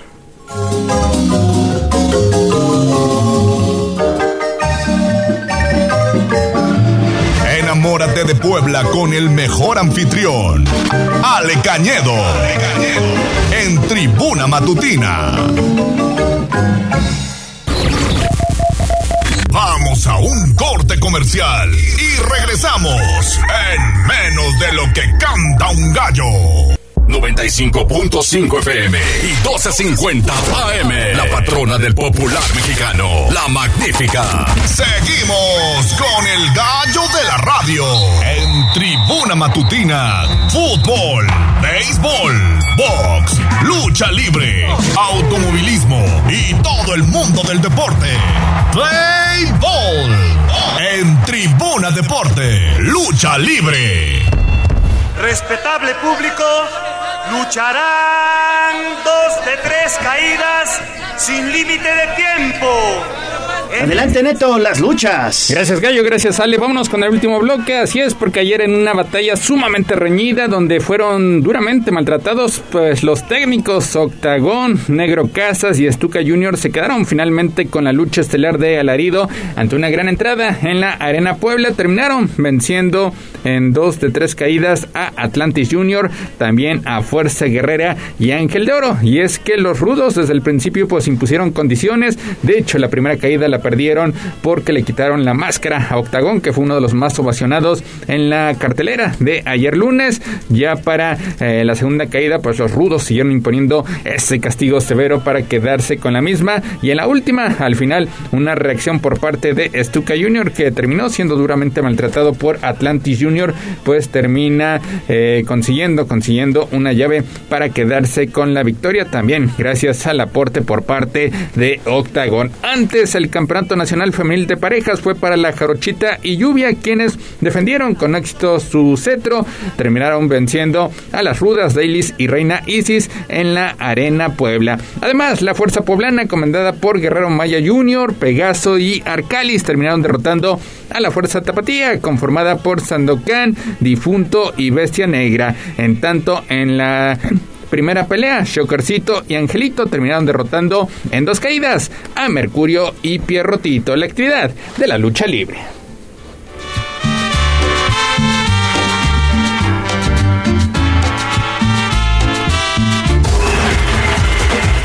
Vámonos porque en la continuación de la fecha 16 dentro de la Liga MX para Damas, Toluca y Puebla Femenil repartieron puntos tras igualar uno por uno la tarde de ayer lunes en la cancha del Estadio Nemesio 10, saldo que a las del Angelópolis sirve en su afán de cerrar con dignidad el presente torneo, pero que a las Escarlatas complicó en su afán de colarse a la liguilla. Choque en el que apenas disputados los primeros cinco minutos, las visitantes sorprendieron con el tanto de Rubí Rubalcaba, saldo que cayó como balde de agua helada en el ánimo de las mexiquenses que a partir de dicho instante buscaron con insistencia el marco rival, tanto así que al 22 en el cronómetro oficial lograron emparejar los cartones por conducto de Mariel Román, que de cabeza a rechaza de la portera terminó concretando el 1-1. En tanto, Katy Martínez salió inspirada y con cuatro goles colaboró para la victoria del América por 6-1 ante Pumas en el clásico capitalino de la Liga MX femenil. Fútbol internacional, la carrera de Gonzalo Higuaín llegó a su punto final ayer lunes en un estadio de béisbol de Nueva York bajo la lluvia y un frío otoñal. Y es que el atacante argentino se despidió del fútbol con la derrota 3-0 de su Inter Miami como visitante ante el reinante campeón, el New York City, en la primera ronda de playoffs de la Major League Soccer. En España, el Villarreal superó 2-0 a los Asuna. En Italia, la Roma escaló a la cuarta posición tras derrotar 1-0 al colista Sampdoria. Actividad del béisbol, luego de que los fanáticos esperaron dos horas y media bajo la lluvia, las grandes ligas decidió posponer el decisivo quinto juego de la serie divisional de Liga Americana entre Cleveland y Nueva York. Los Yankees aprovecharon las circunstancias para cambiar de abridor. La responsabilidad ahora estará recayendo en Néstor Cortés, quien lanzará contra los Guardianes con descanso abreviado. Este partido será a las 3 de la tarde con 2 minutos. En el fútbol americano, Dustin Hopkins marcó 4 goles de campo, incluido uno de 39 yardas, con 2 minutos 38 segundos en la prórroga y los creadores de Los Ángeles remontaron para la victoria 19-16 sobre los Broncos de Denver. Finalmente ya hay ganadores del Premio Estatal del Deporte. Se trata de la taekwondoína Claudia Romero, la luchadora Andrea Margot Avelino y el nadador Santiago Blanco Guido, además del entrenador en la disciplina de gimnasia de trampolín Miguel Ángel Serrano Telles. Gallo Ale, lo más relevante en materia deportiva. Oye, pues muchas gracias, mi estimado Neto. Y nos vemos y nos escuchamos mañana. ¿Te parece bien? Muchas gracias. Saludos, buenos días. Espectáculos. Esto fue Tribuna Deportes. Síguenos en nuestras redes sociales. Twitter, arroba Tribuna Deportes. Facebook, Tribuna Deportes Oficial. Instagram, Tribuna Noticias.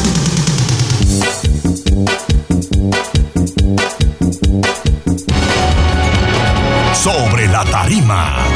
Espectáculos, chismes y mucho más. En Tribuna Matutina.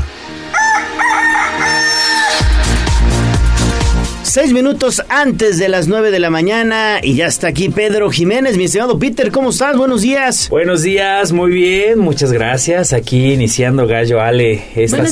¿Ustedes Oye, qué tal? Muy bien y muy contento. Tengo un ¿Sí? pase doble para, Para- el exorcista. Neta. Neta. Oh my God. ¿Y pa- Pase doble ¿Cómo para la obra de teatro El Exorcista. Únicamente me tienen que mandar mensaje de voz al 22 23 90 38 10. Excelente. La obra es el jueves 27 de octubre.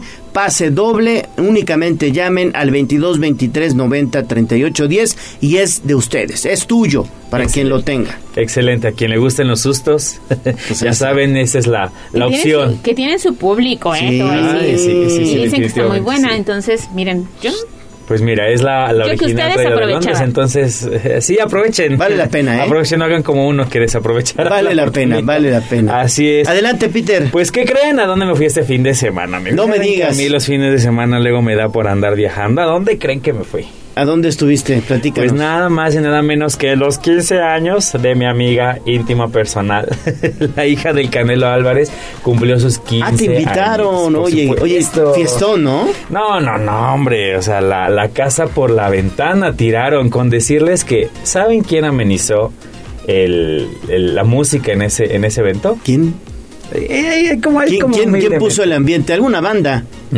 ¿Verdad? Ni más ni menos que Grupo Firme. Ah, los borrachos Ándale, esos de grupo firme. Y mira que, que no salió nada barato. Eh, estaba platicando directamente con mi amigo Saúl, precisamente de cómo fue que, oye, Saulito, hola.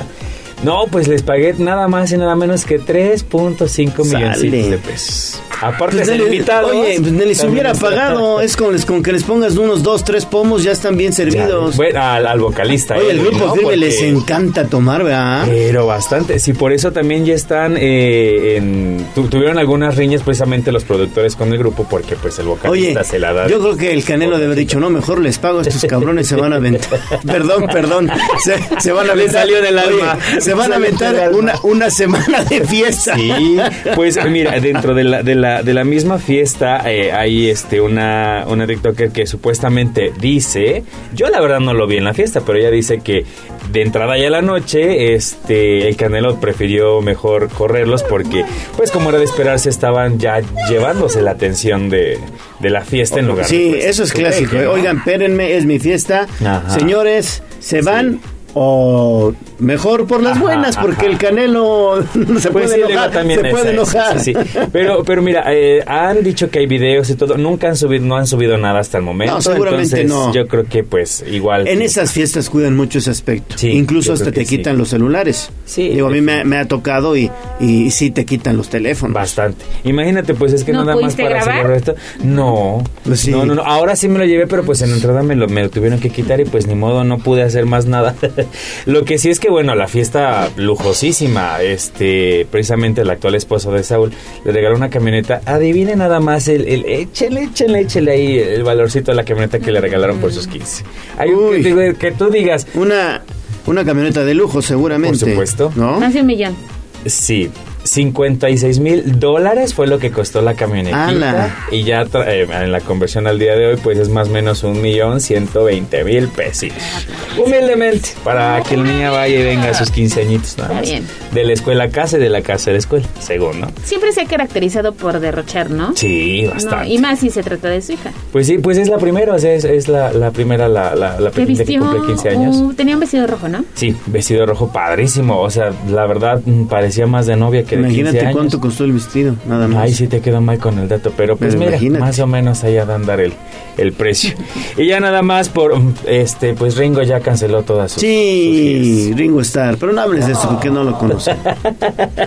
el 18, el 17 y 18 de, de, de octubre precisamente este, están invitando a pasar a coger los boletos porque pues ya este, canceló sus este, Qué conciertos. lástima, ¿eh? Sí. Creo que creo que México y, y los amantes de la buena música y de los Beatles perdieron la oportunidad de ver, yo creo que por última vez, a un Beatle como Ringo Starr.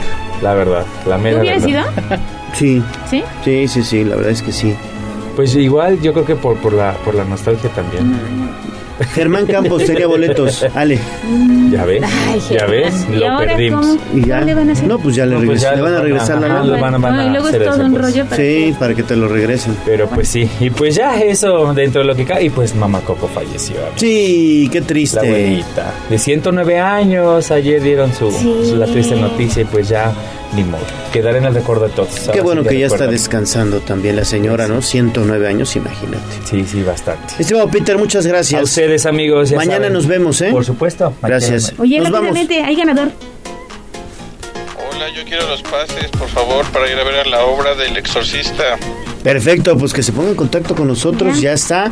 Y nada más, este, coméntale, pues que tiene que venir aquí a la estación con una mm, credencial de lector. Y con mucho gusto. escuchando. Y con mucho gusto. Está pendiente de las dinámicas. Exactamente. Gracias, gracias a todos.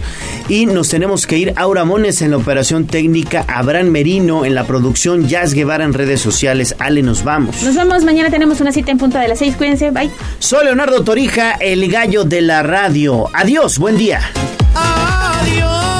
amor, me voy de ti. Aquí terminamos Tribuna Matutina